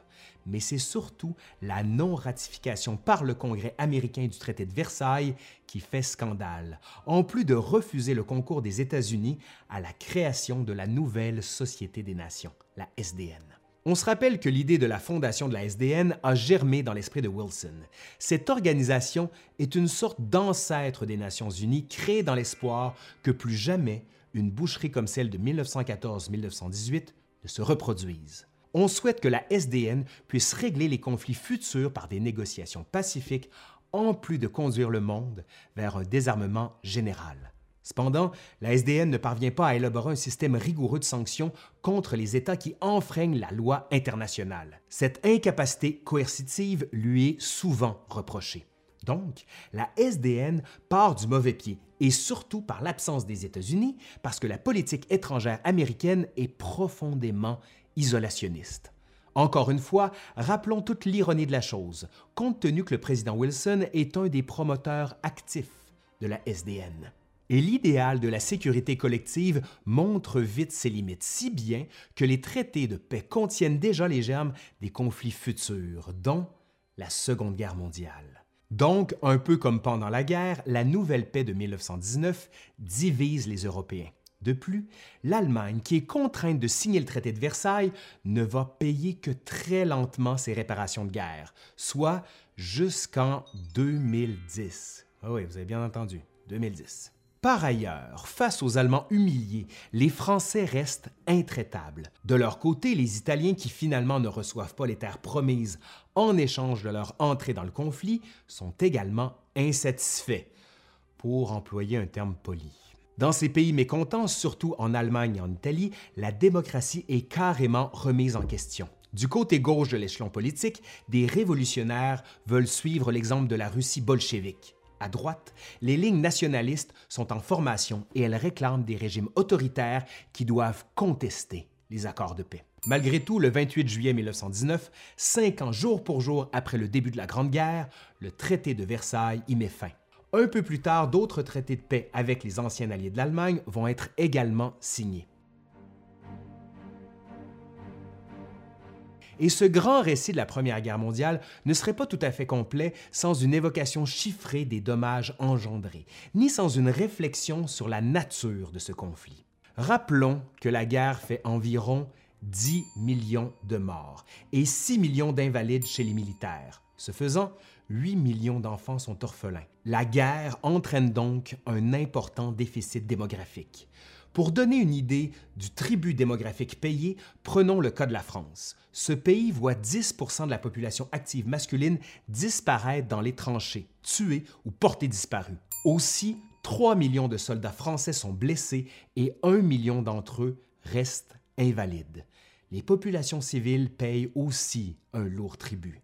Grandement affaiblies par des privations de toutes sortes, elles deviennent vulnérables face aux assauts de l'épidémie, la grippe espagnole de 1918-1919. Le nombre de victimes fait toujours l'objet d'un débat, mais on peut raisonnablement penser que la grippe cause minimalement la mort de 50 millions de personnes à travers le monde. La guerre entraîne également des exactions de toutes sortes commises par les forces d'occupation des pays envahis.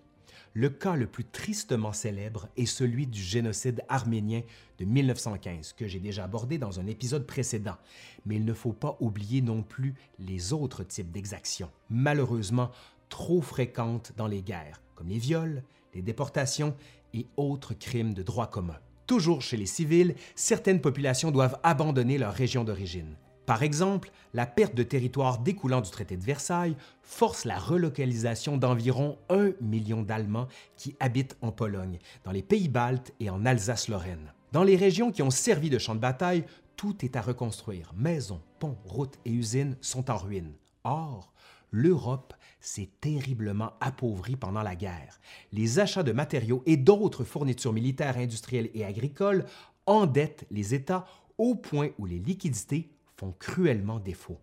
L'Europe doit non seulement rembourser ses créanciers, en plus de voir au versement des pensions aux mutilés, aux veuves et aux orphelins. La reconstruction de l'Europe dépend également des États-Unis, du moins en partie.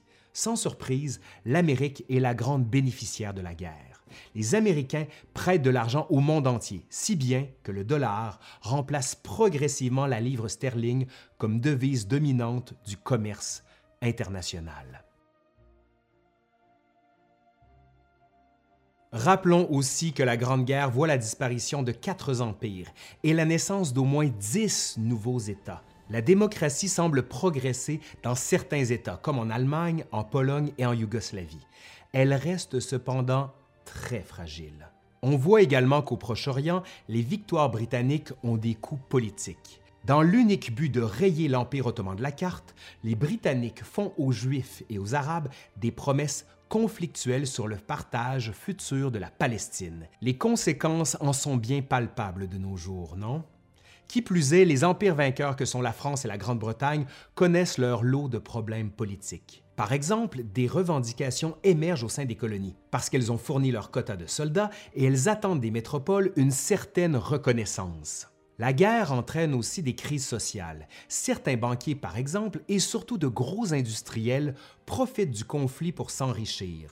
À l'inverse, la hausse rapide des prix pénalise les salariés et les retraités. On dénonce ceux qu'on appelle péjorativement les profiteurs de guerre. Quant à elles, les femmes qui travaillent dans les usines et qui élèvent quasiment seules leurs enfants, eh bien, elles demandent plus de liberté et de respect dans leurs droits.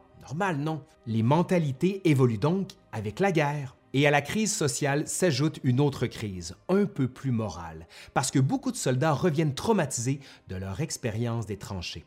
On ne comprend pas pourquoi certains vétérans sont nerveux, sursautent pour un rien, sont irritables, colériques, boivent beaucoup. Mieux vaut ne pas parler de la guerre et tenter de se refaire un semblant de vie normale. La guerre influence également les arts et la culture. Une littérature combattante voit le jour.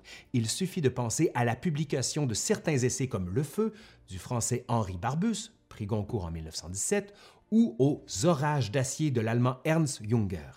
Le bilan de la Première Guerre mondiale montre ainsi une Europe affaiblie, où les anciens repères disparaissent, où les valeurs d'autrefois sont bouleversées ou remises en question. Dans certains pays, cette perte de repères favorise la naissance de régimes autoritaires qui veulent retrouver leur puissance perdue. Il est permis de penser, dans ce contexte, qu'une seconde guerre soit en gestation, malheureusement. Et pour fermer la boucle, je vous livre quelques réflexions suivantes, qui découlent de tout ce qu'on a vu dans les épisodes dédiés à la guerre de 14-18. Je vous apprends rien en vous disant que la guerre est meurtrière. On emploie souvent d'ailleurs le mot boucherie dans une tentative de qualification et de quantification de l'horreur. Le caractère en apparence insensé des combats dans les tranchées fait des généraux de la Grande Guerre des cibles faciles pour la critique a posteriori. Il est vrai que dans certains cas, notamment avec les généraux Nivelle, Cardona et certains de leurs homologues russes, ben, ces critiques sont fondées. Ainsi, il est plus commode de critiquer ces généraux pour ce qu'ils n'auraient pas dû faire plutôt que de suggérer des alternatives raisonnables. De plus, il semble assez coutumier de prétendre après la guerre que les généraux ont été aveugles et désintéressés face aux nouvelles technologies de l'armement et en particulier en ce qui concerne les développements dans l'aviation et l'arme blindée. En revanche, il est important de dire qu'aucune de ces technologies n'a atteint un niveau d'avancée, voire de maturité qui aurait eu des impacts décisifs sur les champs de bataille de 14-18. Pour rendre à César ce qui lui appartient, il y a eu certaines démonstrations intéressantes, comme l'emploi massif par les Britanniques de chars d'assaut lors de la bataille de Cambrai en 1917. Mais cet épisode demeure une exception qui, à la limite, présage une meilleure utilisation technique de ces mêmes blindés lors de la Seconde Guerre mondiale. On peut cependant supposer que si la guerre s'était poursuivie en 1919 et même en 1920, alors les Alliés sur le front ouest auraient probablement eu certains avantages en termes de puissance de feu avec leurs avions et leurs chars. Malgré tout, comme je l'ai souligné, il faut attendre près de deux décennies pour voir le plein potentiel de ces technologies. La Première Guerre mondiale est un conflit qui dure d'août 1914 à novembre 1918. Ces millions de morts et de blessés en font l'un des plus destructeurs de l'histoire. Pas moins de 65 millions d'individus sont mobilisés. Les pertes massives des champs de bataille alimentent un important mouvement pacifiste, mouvement qui s'effrite partiellement à la suite de la signature du traité de Versailles, mais qui demeure latent. Cet accord, que certains peuvent qualifier de bâclé, mais qui est surtout imparfait voit naître une paix toute relative, mais une paix quand même. Son caractère d'imperfection réside probablement dans le fait que plusieurs articles du traité ne contiennent pas suffisamment de garanties pour prévenir une nouvelle guerre générale.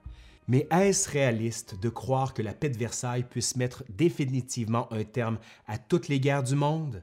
Versailles peut-il empêcher la montée des totalitarismes? Le traité contient probablement certains ingrédients requis pour que le monde soit à nouveau plongé dans une guerre planétaire, ce qui va arriver 20 ans plus tard, vous le savez. Mais le traité contient-il tous les ingrédients? Bah, on peut raisonnablement en douter. Allez, c'est fini pour cette longue série sur l'histoire de la Première Guerre mondiale. J'espère que ça vous a plu.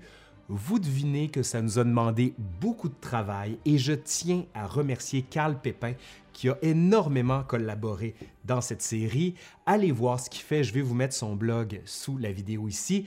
Et il ne me reste qu'une chose à faire, c'est-à-dire dire mon nom, Laurent Turcot, dire le nom de la chaîne, l'histoire nous le dira, vous le savez parce qu'elle est juste en dessous ici. Vous pouvez d'ailleurs vous abonner juste là, là, il y a le petit onglet. Et vous pouvez aussi commenter si ça vous a plu ou si ça vous a déplu, parce qu'on est dans un pays libre. Et plus encore, vous pouvez même partager la vidéo pour qu'elle ait une grande visibilité et une vie, plus longue. Pardon. Allez, je suis Laurent Turcot et je vous dis bye bye.